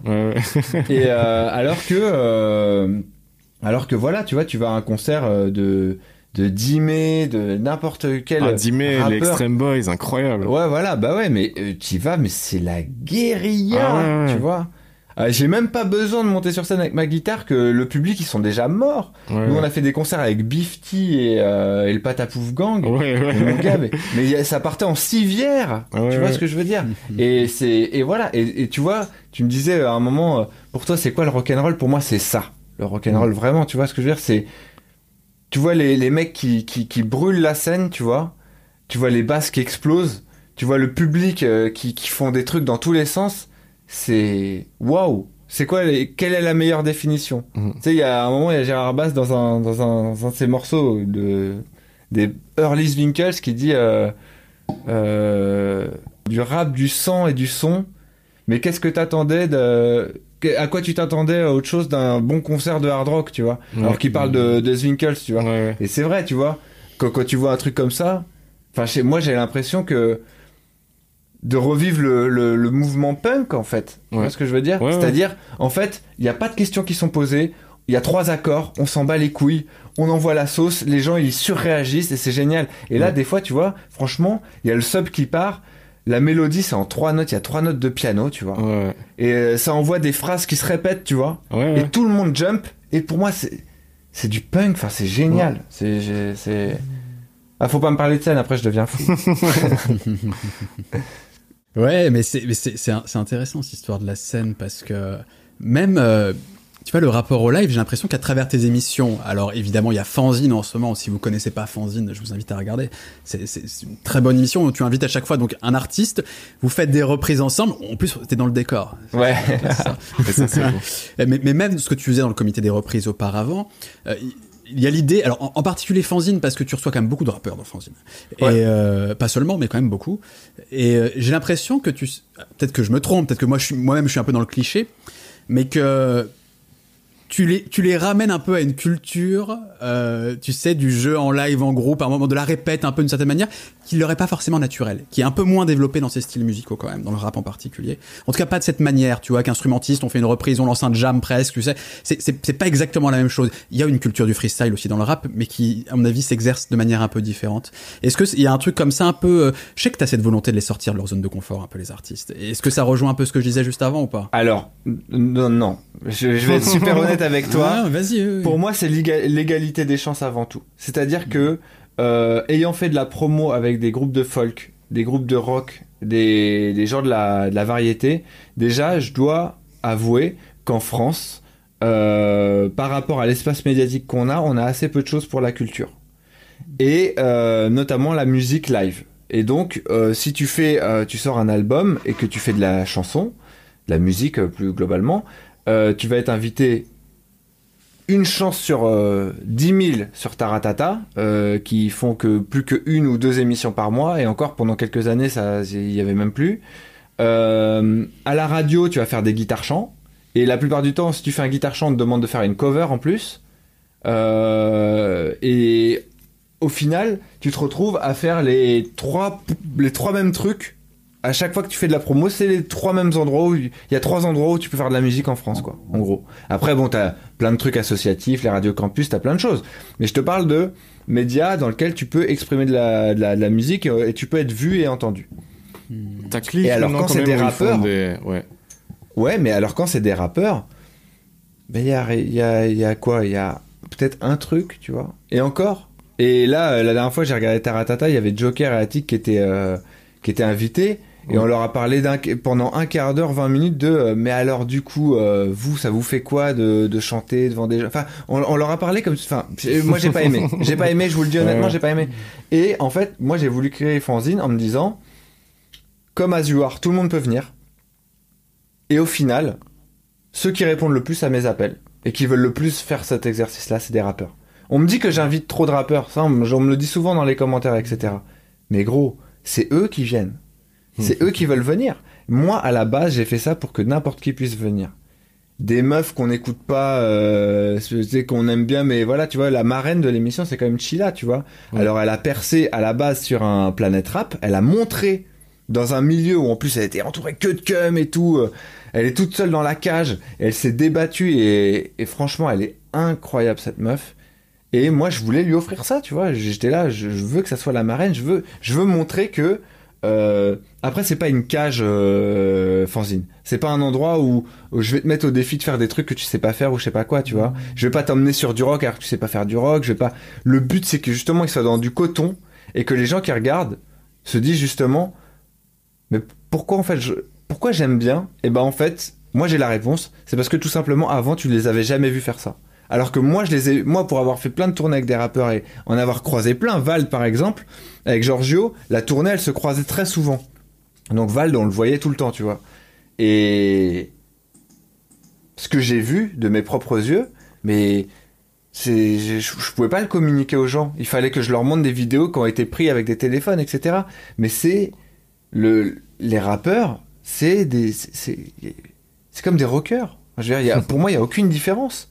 Tu vois ce que je veux dire? Tu mets une guitare, le mec il fait son texte, il, il déchire le truc. Des fois ils font sortir une émotion d'ailleurs que tu trouves même pas s'il y avait du chant. Euh, voilà, le but de fanzine c'est ça. C'est en fait c'est même pas de de les sortir de leur zone de confort. C'est au contraire de les réasseoir sur la, zone dans laquelle en fait c'est les plus forts. Hmm. C'est les plus forts en interprétation, c'est les plus forts en lyricalement aussi, c'est les plus forts. Euh, pour euh, dans la générosité, tu vois. Honnêtement, hmm. je vais te dire, ça c'est un sujet dont on n'a pas parlé encore aujourd'hui, et ça se trouve on sera pas d'accord sur ce sujet-là. Moi, le rock, il a pour moi le rock, il a, il a raté le, numérique, il est complètement passé à côté. En fait, les rockers, euh, on les a embourgeoisés. C'est-à-dire que c'était prolétaire à la base, et la, la crash barrière, elle s'est éloignée, éloignée, éloignée, éloignée tellement éloigné qu'à la fin, euh, la dernière tournée des concerts de Led Zeppelin, la crash barrière, elle est à 200 mètres. On sait, tu sais même pas si, si moche pit ou pas. De toute façon, tu t'en fous. Ils sont tellement loin. On a, on a érigé le rock en, état de grâce, comme si c'était un truc, tu sais, euh, euh, incroyable. Alors qu'à la même époque, les mecs qui faisaient du rap, ils vendaient leurs CD dans la rue. Donc, comment tu veux expliquer à des enfants du rock que eux, euh, parce qu'après il y a tout le mythe de la rockstar, de machin. En plus, faut des instruments, ça coûte cher, tout est cher, faut machin, etc.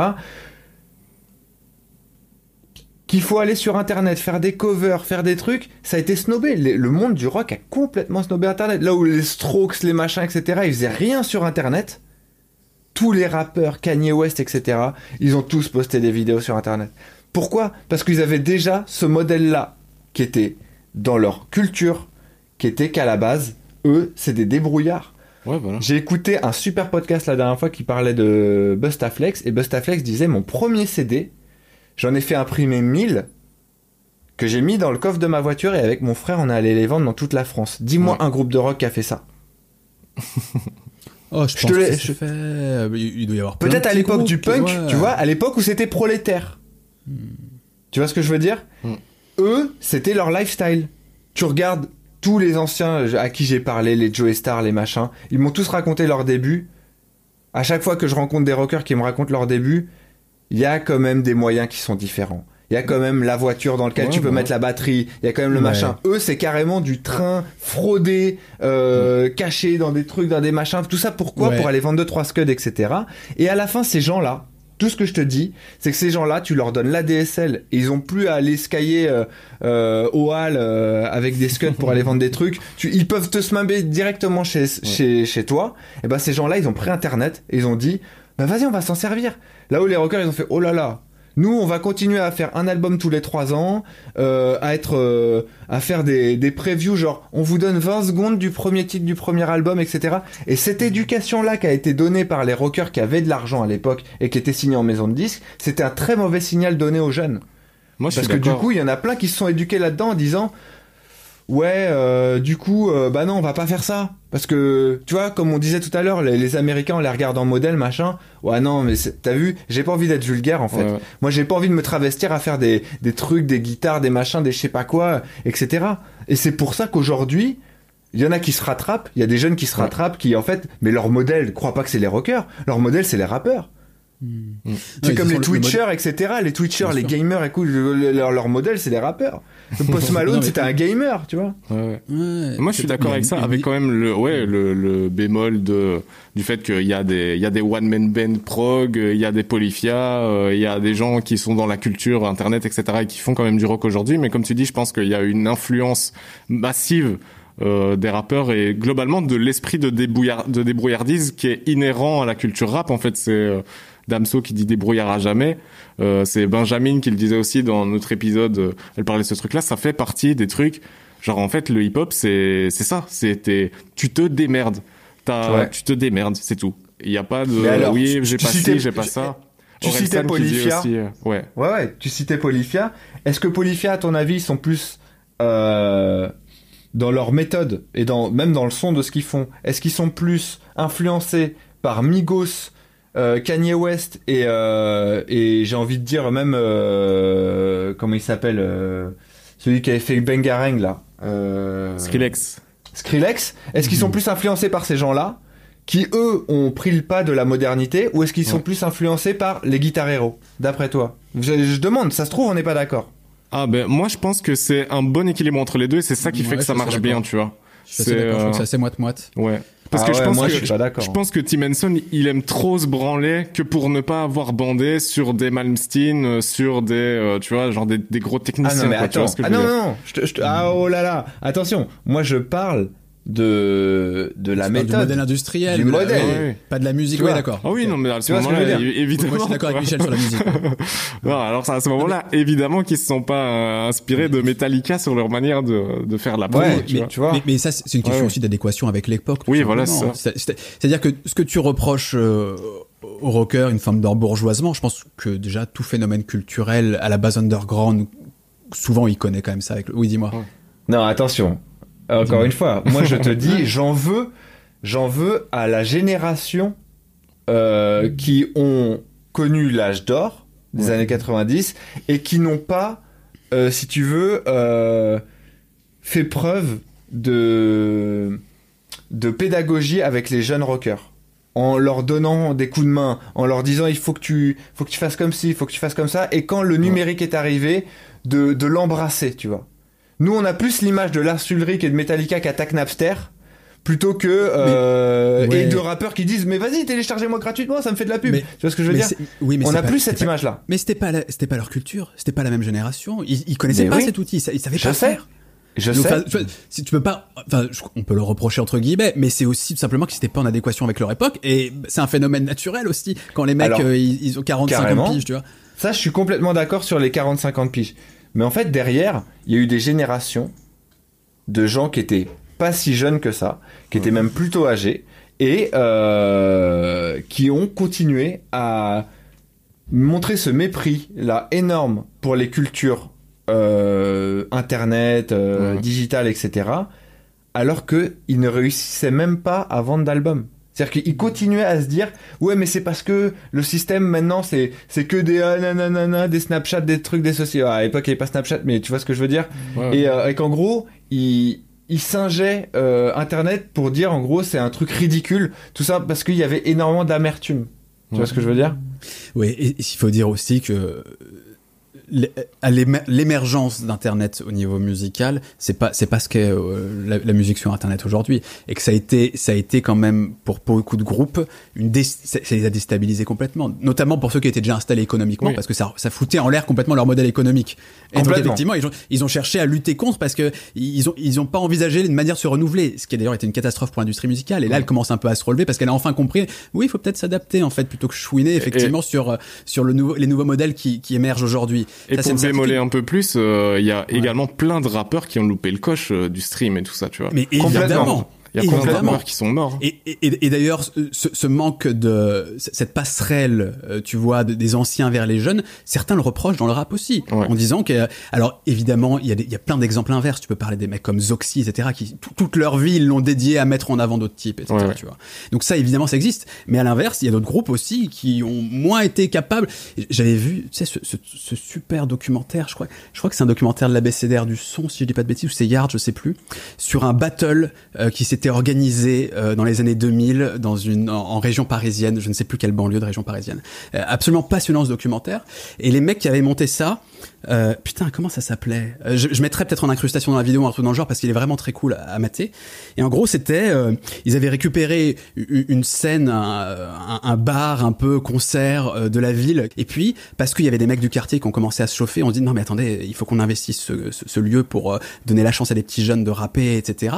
Et c'est devenu une institution. Et c'est notamment ce qui a fait l'un des premiers gagnants, c'était Cynic. Et ce qui a, il avait déjà une petite carrière derrière, mais notamment ça l'a fait péter encore plus, tu vois euh, et c'était un peu un symbole de ce de ce battle qui avait fait qui avait fait qui avait J'aimerais trop le voir. Tu m'as trop donné envie là. C'était pas les End of the Week, peut-être que je dis de la merde. Non non, c'est pas End of the Week, c'est bien avant justement. C'est un peu les précurseurs de de tu vois de, de cette scène derrière après évidemment avec les euh, les World Up, les Rap Contenders, etc. Voilà, exactement. Et, et, et en gros en fait ce qui ressortait c'est que ça a été une bulle de 2-3 années avant que les médias s'intéressent de plus en plus au truc, que ce soit repris, etc. Et que ça perde un peu de son âme, en fait, très rapidement. Et, et, et les mecs qui avaient monté, euh, qui étaient à l'origine de ça, qui étaient presque des travailleurs sociaux, en fait, qui étaient des mecs qui, étaient là vraiment pour créer du, du lien dans leur, euh, dans leur quartier, tu vois. C'était vraiment ça le, le but initial. C'était de réunir justement tous les quartiers qui parfois se faisaient la guerre entre eux de cette ville et se dire non, on va essayer de, tous, tu vois, se retrouver autour de cet univers commun de rapper, etc. Euh, vraiment génial comme truc. Mais ça, ça termine sur une note un peu triste où ces mecs disaient on a peut-être loupé le coche, on a essayé de nous transmettre un truc et ça s'est perdu un moment la chaîne n'a pas fonctionné à un moment. Donc tout ça pour dire que dans le, rap aussi, c'est confronté à des moments à, à, ce manque comme ça, voilà, de de, de transmission, d'héritage, euh, que ce soit d'un point de vue, euh, ouais, des valeurs, euh, pourquoi pas du business aussi. C'est-à-dire comme tu le disais, bah peut-être que des gens auraient pu dire, hé mon, mon gars, t'es jeune, peut-être qu'il faut que tu t'adaptes à ça, à ce nouveau modèle, etc. J'essaie de te conseiller, de, de t'orienter. Il y, y, a des trucs qui se font comme ça, mais c'est pas évident en fait. Et je pense pas qu'on peut l'imputer qu'au rock. Tu vois, non, non, du euh, tout. Mais je pense que à l'inverse, je le fais pas qu'au rock. C'est juste parce que le rock était numéro un à l'époque du. C'est vrai. De, toute façon, là, je pense qu'on est juste dans la discussion de chercher chacun à finir un peu notre pensée. C'est pas, c'est pas reprocher à l'autre. Non, c'est Personne n'en veut. Il y, avait clairement, moi, je me rappelle en tout cas dans dans la cour de récré, comme tu disais, euh, Salman, c'était, euh, t'avais les rockers. Euh, métalleux, etc. Et c'était des babtous avec des longs cheveux. Et puis, t'avais euh, les descendants d'immigrés qui écoutaient du rap et euh, au milieu, t'avais nous, on appelait ça les Ronnie. Euh, chez moi, euh, c'était les types plus qui écoutaient. enfin non, c'était pas les Ronnie d'ailleurs, mais enfin bref, c'était des gens qui écoutaient plus l'électro et tout ça, tu vois.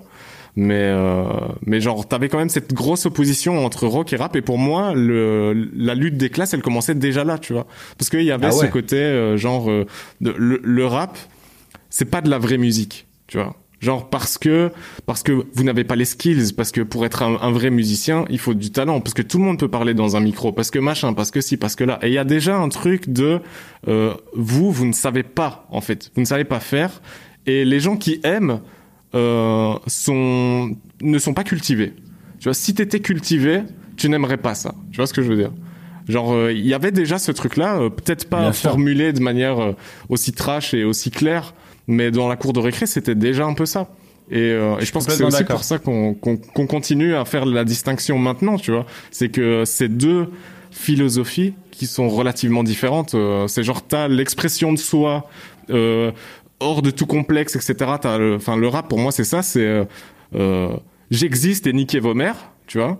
Et puis dans le rock, t'avais plus une tradition, même en tout, en tout cas moi quand j'étais gamin, tu vois, de genre regardez, j'ai des skills, j'ai un savoir-faire, euh, j'ai du beau matos, j'ai du machin, etc. Tu vois. Que Oui, et, il faut pas tomber aussi dans l'excès inverse par rapport à ce que tu disais aussi Wax tout à l'heure. Je, je dis pas que tu disais ça, hein, mais euh, euh, l'idée que tous les rappeurs euh, viennent vraiment de tout en bas, qu'ils se sont fait tous tout seuls, à la force. De... Non, c'est il y a aussi une industrie qui s'est organisée de plus en plus, oh, qui viennent de hein. milieux plus plus favorisés, etc. Et d'ailleurs, c'est une chance pour ce style musical, je pense, que d'être que d'avoir plein de profils sociaux, culturels, avec des envies musicales différentes, etc. Je pense que c'est bien. Mais voilà, il faut il faut pas être non plus idéalisé en disant le rap c'est que la débrouille. Non, il y a une part culturelle bien sûr comme ça, mais c'est pas que ça. Ouais, non, non, c'est ça. Après, c'est pas, c'est pas, c'est pas mon discours. Mon discours, c'est de dire que euh, le rock et le rap viennent du même endroit, la rue. À la base, ce sont deux, euh, deux mouvements prolétaires. Voilà. Et ce que je dis, c'est tout ce que je dis, c'est qu'il y en a un qui, à un moment donné, a été numéro un et n'a pas su se renouveler par embourgeoisement, et il y en a un deuxième qui, malgré l'embourgeoisement, a toujours su se renouveler. Mm. Et ça s'explique notamment par euh, le fait qu'effectivement, euh, c'était du du côté du rock de l'embourgeoisement blanc, c'est-à-dire des gens qui venaient étaient issus d'un prolétariat, mais quand même de de, de, de milieu blanc pour la plupart. Et euh, que le jour où, quand t'es blanc et que tu deviens bourgeois, si je dois faire une analogie, tu vois, mm. euh, tu te retrouves avec d'autres blancs. Donc, euh, tu fais partie du, de ce nouveau milieu, tu vois, de jeunes bourgeois, mais t'es avec d'anciens bourgeois qui eux-mêmes étaient blancs et qui, ça se trouve, font même pas du rock, etc. Mais il y, a un truc. Alors que les rappeurs, à chaque fois qu'ils ont été numéro un, ils ont été quand même mis de côté. Ouais. Et donc, ça, ce qui crée euh, une team qui est quand même plus soudée. Moi, je trouve que c'est quand même plus soudé le milieu du rap que le milieu du rock. Je trouve que le milieu du rock est moins soudé. Et ça explique des dictateurs aussi dans le milieu du rap. Mais ce que je trouverais intéressant, c'est de. Bien sûr que t'as as des dictateurs, mais c'est ce qu'on appelle d'ailleurs des puristes. mais, euh, mais, mais. mais t'as des gens qui sont euh, pas des puristes, mais qui sont quand même. Enfin, Booba qui dit j'ai fait du game une dictature, tu vois. Genre c'est quelqu'un euh, qui lui n'est pas vraiment pour euh, la. Enfin, il a une posture très ambiguë à ce niveau-là, tu vois. Genre, euh, il dit frontalement, oui, je fais au calme pour donner de la chance, etc. Il faut qu'on s'unisse, etc. Mais en même temps, il y a, tu sens quand même qu'il y a un côté où si tu te rapproches un peu trop de lui, va falloir soit faire un pacte avec lui, soit que tu dégages, quoi. Mais bah, Booba, c'est l'anti-exemple de tout ce qu'on a cité depuis le début de l'émission, je crois. C'est vraiment, c'est évidemment, c'est quelqu'un qui qui a une carrière incroyable, qui a un talent monstrueux, mais effectivement, il a pas cette fibre de de, de, de faire la place aux autres. Et euh, quand quelqu'un débarque et euh, pour une raison des fois X ou Y, vraiment des, des, raisons qui sont que j'arrive pas à, percevoir ni à comprendre. Euh, il va prendre quelqu'un euh, dans son et des, fois la plupart du temps c'est même pas des mecs qui sont numéro 1 et qui lui ont pris une place. Hein. Je pense que c'est c'est des histoires euh, qui sont propres à lui en fait, tu vois. Et je pense que lui vraiment c'est pas c'est je le mets pas dans les exemples de de ce qu'on s'est dit tout à l'heure par rapport à à aux, gens qui font du qui sont justement euh, philanthropes et qui euh, veulent juste euh, tu sais mettre en avant des gens comme ça sans, sans arrière-pensée sans rien etc le, il est il quand même super intéressant parce que enfin moi je trouve que c'est un exemple qui est ah super intéressant parce que la fois, il est il vient d'un truc à la base hyper débrouillard machin tu trouves le type du quartier qui a une MPC etc t'as tout ce truc là t'as quand même le côté euh, je monte un média, euh, euh, je fais les autopsies, tu vois, pour donner de la force à des rappeurs, etc. Et en même temps, t'as vraiment le côté, ben, en fait, si t'es pas si tu ne prêtes pas allégeance, je vais devoir te tuer, quoi, tu vois. C'est un peu ce que j'allais dire, c'est qu'il il, est, ambiv il est ambivalent. En fait, ouais, ouais, à fond. Il est ambivalent, surtout. Je trouve ça super intéressant. Mais c'est pas non plus le mec qui donne pas du tout de force. C'est juste qu'effectivement, c'est, ouais, t'as raison, il y a un côté un peu comme ça de genre, moi je ouais, faut pas me prendre la place non plus. Ouais, voilà, c'est ça. C'est genre, c'est, c'est, il veut être genre un, bon roi, quoi, tu vois, mais pas, il veut rester le roi. Fais ton truc, mais faut m'aimer, effectivement. Oui, voilà. mais là où je serais très curieux, c'est que justement, pour moi, le rap est déjà en train de s'embourgeoiser, tu vois. Genre, euh, il reste quand même, enfin, tu vois, c'est, on est qu'au début de ça, je pense parce que y a, y a que c'est encore très vivant, mais pour moi c'est le début de l'embourgeoisement et, euh, et, je serais très curieux de, de, voir esthétiquement ce qui va ressortir. Euh, par la suite, quoi. Tu vois, quel sera le prochain rap? Mais, mais d'ailleurs, pardon, après peut-être. Bah oui, mais là, là, là, on est déjà dans l'étape, là, on est déjà dans l'étape 2 pour moi. voire l'étape 3. Hein. C'est-à-dire que pour moi, le rap, il s'est embourgeoisé euh, à partir de, euh, je sais pas, 2007, à partir du moment où ils ont commencé à être numéro 1 tout le temps. Les, les, rappeurs étaient numéro 1. Si c'était pas quelqu'un du, du rap directement, c'était euh, un feat R&B avec un rappeur, etc. Ouais. Mais ça date pas quand même d'hier que 50 Cent est numéro 1. Pour moi, c'était les, les, grands premiers, tu vois, c'est la génération de Dre. Euh, tous les gens que, euh, que Dre a produit, qui ont commencé à être montés en numéro 1. Et depuis, ils ont jamais rien lâché. Et entre temps, il euh, y a personne qui les a détrônés.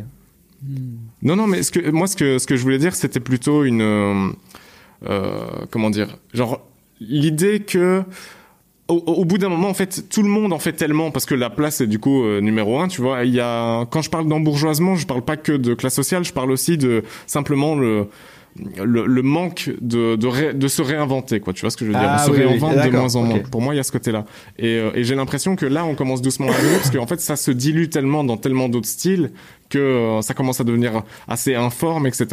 Et, euh, et du coup, je me, là, on essaye de nous faire croire un peu que c'est la drill, tu vois, le nouveau truc et tout. Bon, euh, c'est de la trappe, quoi. Enfin, pour moi. Ouais. Mais, ouais, ouais. mais, mais du je coup, suis d'accord. Je, hein, je suis d'accord avec ça. Hein. Je suis curieux de voir quelle sera le quelle sera le, la prochaine forme ouais, forte d'expression ouais voilà c'est ça. Parce que là ici euh, je pense il y a plein de rappeurs aussi qui bon euh, tout le monde le conçoit encore comme euh, comme une forme d'art comme une manière de faire de l'argent évidemment tu vois. Mais mais je pense que les, beaucoup de rappeurs en ont marre du rap à l'heure actuelle et, tu vois et, et d'autant plus, Michel, je réagis et ça me permet aussi de rebondir sur un truc que tu avais dit, Wax, tout à l'heure, c'est que je crois que personne n'est à l'abri, effectivement, de se reposer un peu sur ses acquis, de, de péricliter petit à petit, en fait, tu vois, de... de, de et, et, et, tu parlais par exemple du fait que le rock, le fait que c'était entre blancs, ça échangeait les choses, etc.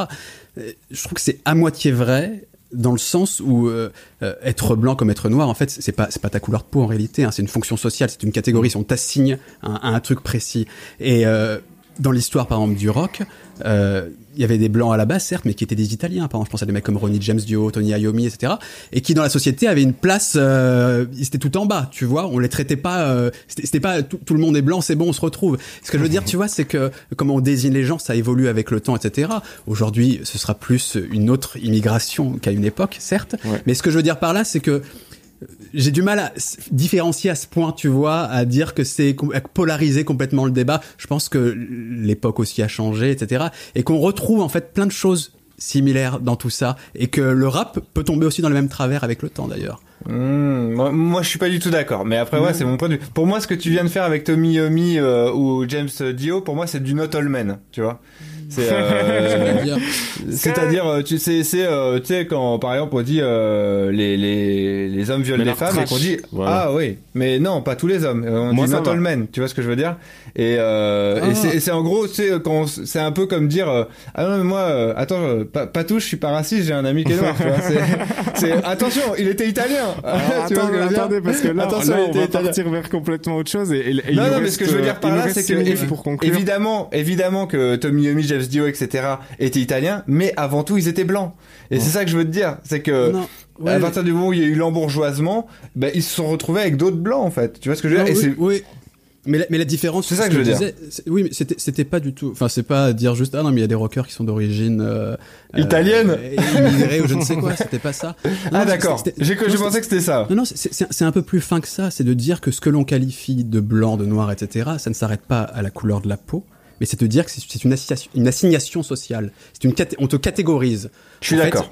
Euh, ouais, ouais. L'exemple oui. typique, c'est Obama. Obama, certains vont dire non, c'est pas un vrai noir. Certains vont dire c'est un blanc. C'est un non, c'est un noir.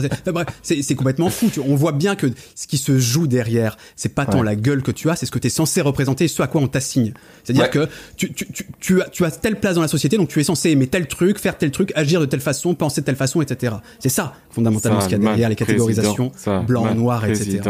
Et, ouais. et, et, ce que je veux dire, c'est que euh, c'est pas parce que il y avait des gens à l'époque qui avaient une couleur de peau blanche, qui n'étaient pas assignés, qu'on ne leur donnait pas une place inférieure, qu'ils n'étaient pas considérés comme, euh, tu vois, intégrés aux autres, etc. Enfin, tu vois ce que je veux dire? C'est, Oui, bien sûr, ça, bien sûr, bien sûr. Voilà. En fait, la, le, le, même, le mépris de classe, en fait. Exactement, et, et, ouais. et, que certains pouvaient s'y heurter aussi dans le rock, et que je sais pas si, si aussi naturellement, tu vois, ça s'est retrouvé après, ouais, bon, alors, finalement, on est tous blancs, c'est bon, etc. Non, parce qu'il y a aussi il y a aussi des gens qui sont discriminés terriblement. Euh, et, mais ça a changé avec le temps, effectivement. Et, je pense qu'il peut y avoir une forme d'entre-soi qui peut se créer aussi dans le rap, d'une manière différente probablement, parce que l'époque est différente. Mais que, voilà, c'est ce que je disais, on n'est pas à l'abri aussi de dérives.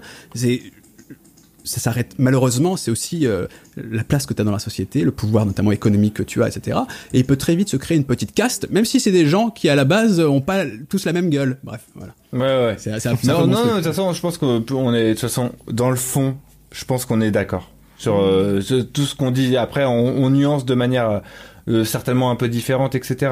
Mais de toute façon, on est d'accord. Et puis de toute manière, en dehors d'être d'accord, les résultats sont là. Tu vois ce que je veux dire? C'est on peut factuellement voir comment est, est l'industrie musicale aujourd'hui. Tu vois? Et, et ce qui est intéressant, c'est de tenter de l'expliquer pour savoir ce que demain sera fait en fait. Hmm. Parce que je pense que c'est souvent en regardant le passé qu'on apprend à, avoir euh, l'avenir. Tu vois, par exemple, c'était assez drôle. Moi, j'ai trouvé. Euh, euh, il y, a eu, y a eu une période qui était très street au, global, tu vois, dans le rock et dans le rap. Tu me diras d'ailleurs ce que, ce que t'en penses, Michel, mais on est passé de ça à au glam, tu vois.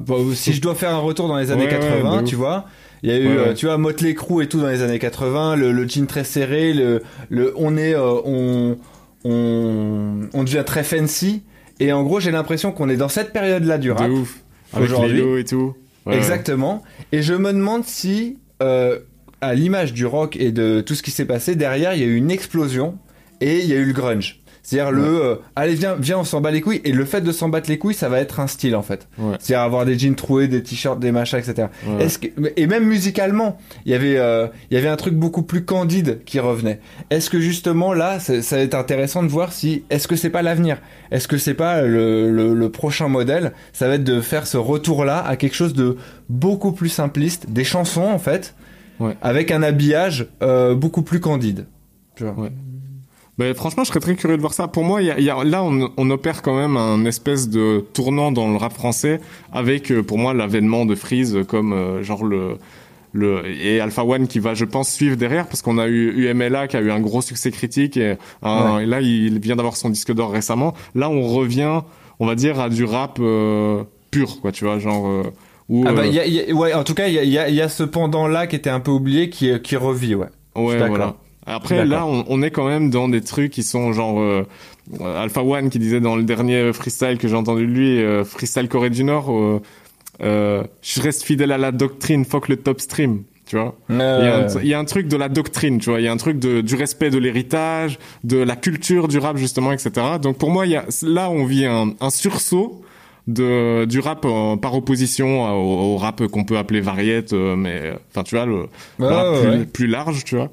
Mais euh, justement, je suis très curieux de voir parce que là, du coup, on est sur des techniciens, on est sur des gens qui sont machin. je serais très curieux de voir justement quand le quand le balécouillisme va revenir à une forme plus pure, quoi. Tu vois ce que je veux dire? Ouais. Je pense qu'il viendra des jeunes. Ah, Ceux qui, qui, apporteront la réponse. Je pense aussi parce que Alpha One et Frisk Corleone, pour le coup, euh, ils vont avoir la trentaine, etc. Ouais. Mais il va, il va nous falloir conclure. Il nous reste une minute trente dans, eh le, dans le Zoom. Bon bah les amis, je crois qu'on a fait euh, un bon tour. On a discuté euh, librement. C'était pas du tout ce à quoi euh, je m'attendais, ce que j'avais imaginé dans ma tête, mais on s'est laissé porter par Wax, par ses, par ses passions, par ce dont il avait envie de parler. Et, finalement, on s'y retrouve tous, je pense, parce qu'on avait plein de choses à dire. Donc, euh, je suis bien content de cette émission. Merci beaucoup, Wax, d'avoir participé, d'être. Merci à vous, hein. Merci à vous surtout. Michel, je pense que c'est important ce que vous faites. merci. Bah, écoute, merci. Merci. On essaye en tout cas de, de faire des trucs intéressants, que ça passionne les musiciens, ceux qui s'intéressent à la musique de manière générale, de ah bah, il y a, toujours plein de choses à dire et enrichir les gens et s'enrichir nous-mêmes. Euh, c'est cool parce que justement c'est pas euh, c'est pas lisse.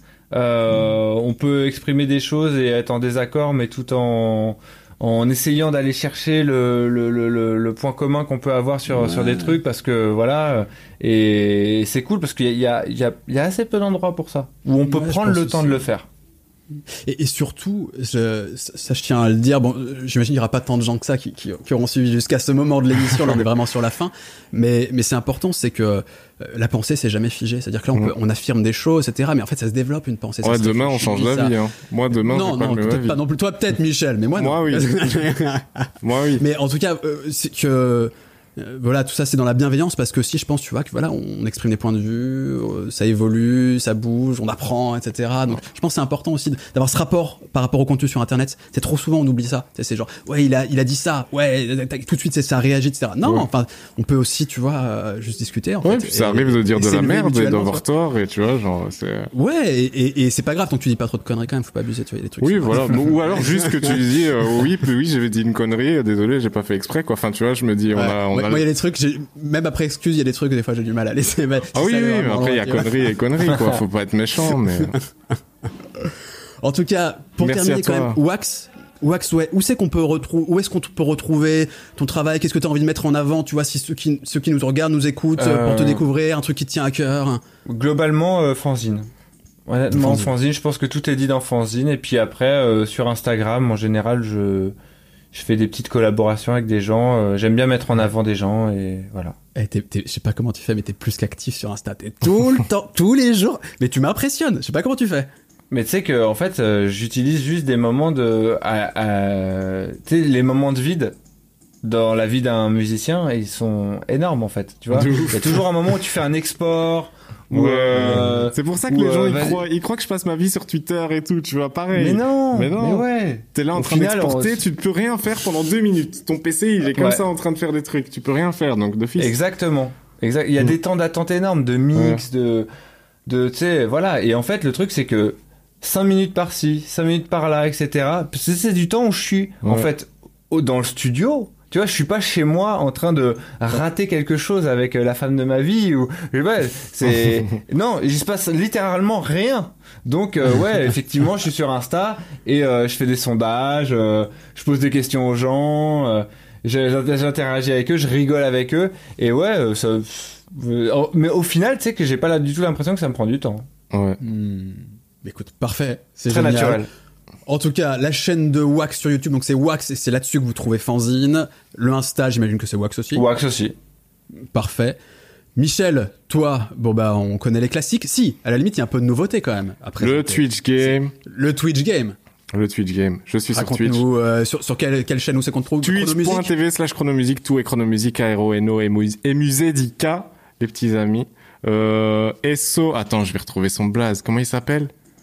Ah, c'est notre ami sur Facebook Reg Perrault, il s'appelle. Reg Perrault, salut à toi, notre super fan. Il est archi fan. C'est grâce à des gens comme... En vrai, en vrai, c'est grâce à des gens comme lui qui réagissent et tout, tu vois, que qu'on a de la visibilité et tout ça.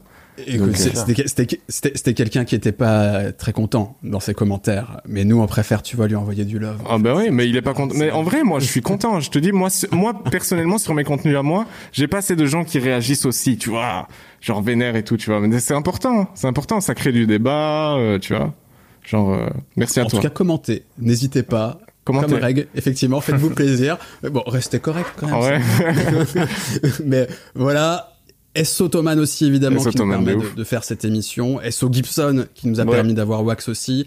Et puis bah nous on revient on revient dans un mois Michel. On n'a pas encore décidé du sujet mais on en a plein de côtés. On avait lancé aussi euh, plein d'invitations avec des gens, pertinents, des gens intelligents, des gens sympas, euh, des gens beaux. Ça va être trop bien. Des, des gens beaux. Et d'ailleurs il faut reconnaître quand même qu'on a eu certainement le plus BG Wax. Ah tu vois, là, c'est bon, le, niveau, le, niveau, tu vois, a été, a été monté. C'était celui qui avait l'image la plus dégueulasse, mais tant mieux, tu vois, ça rééquilibre un peu Donc, c'est vrai qu'on a mis un standard. Ça, ça, va être un critère pour les prochains, il faut être BG. Ouais, venez, si vous êtes pas BG, ça dégage. Allez, les gars. évidemment. Merci. Hein. À dans un mois, tout le monde. Merci bye à bye. tous. Merci Wax, merci Michel. Ciao tout le monde, bye bye. Ciao.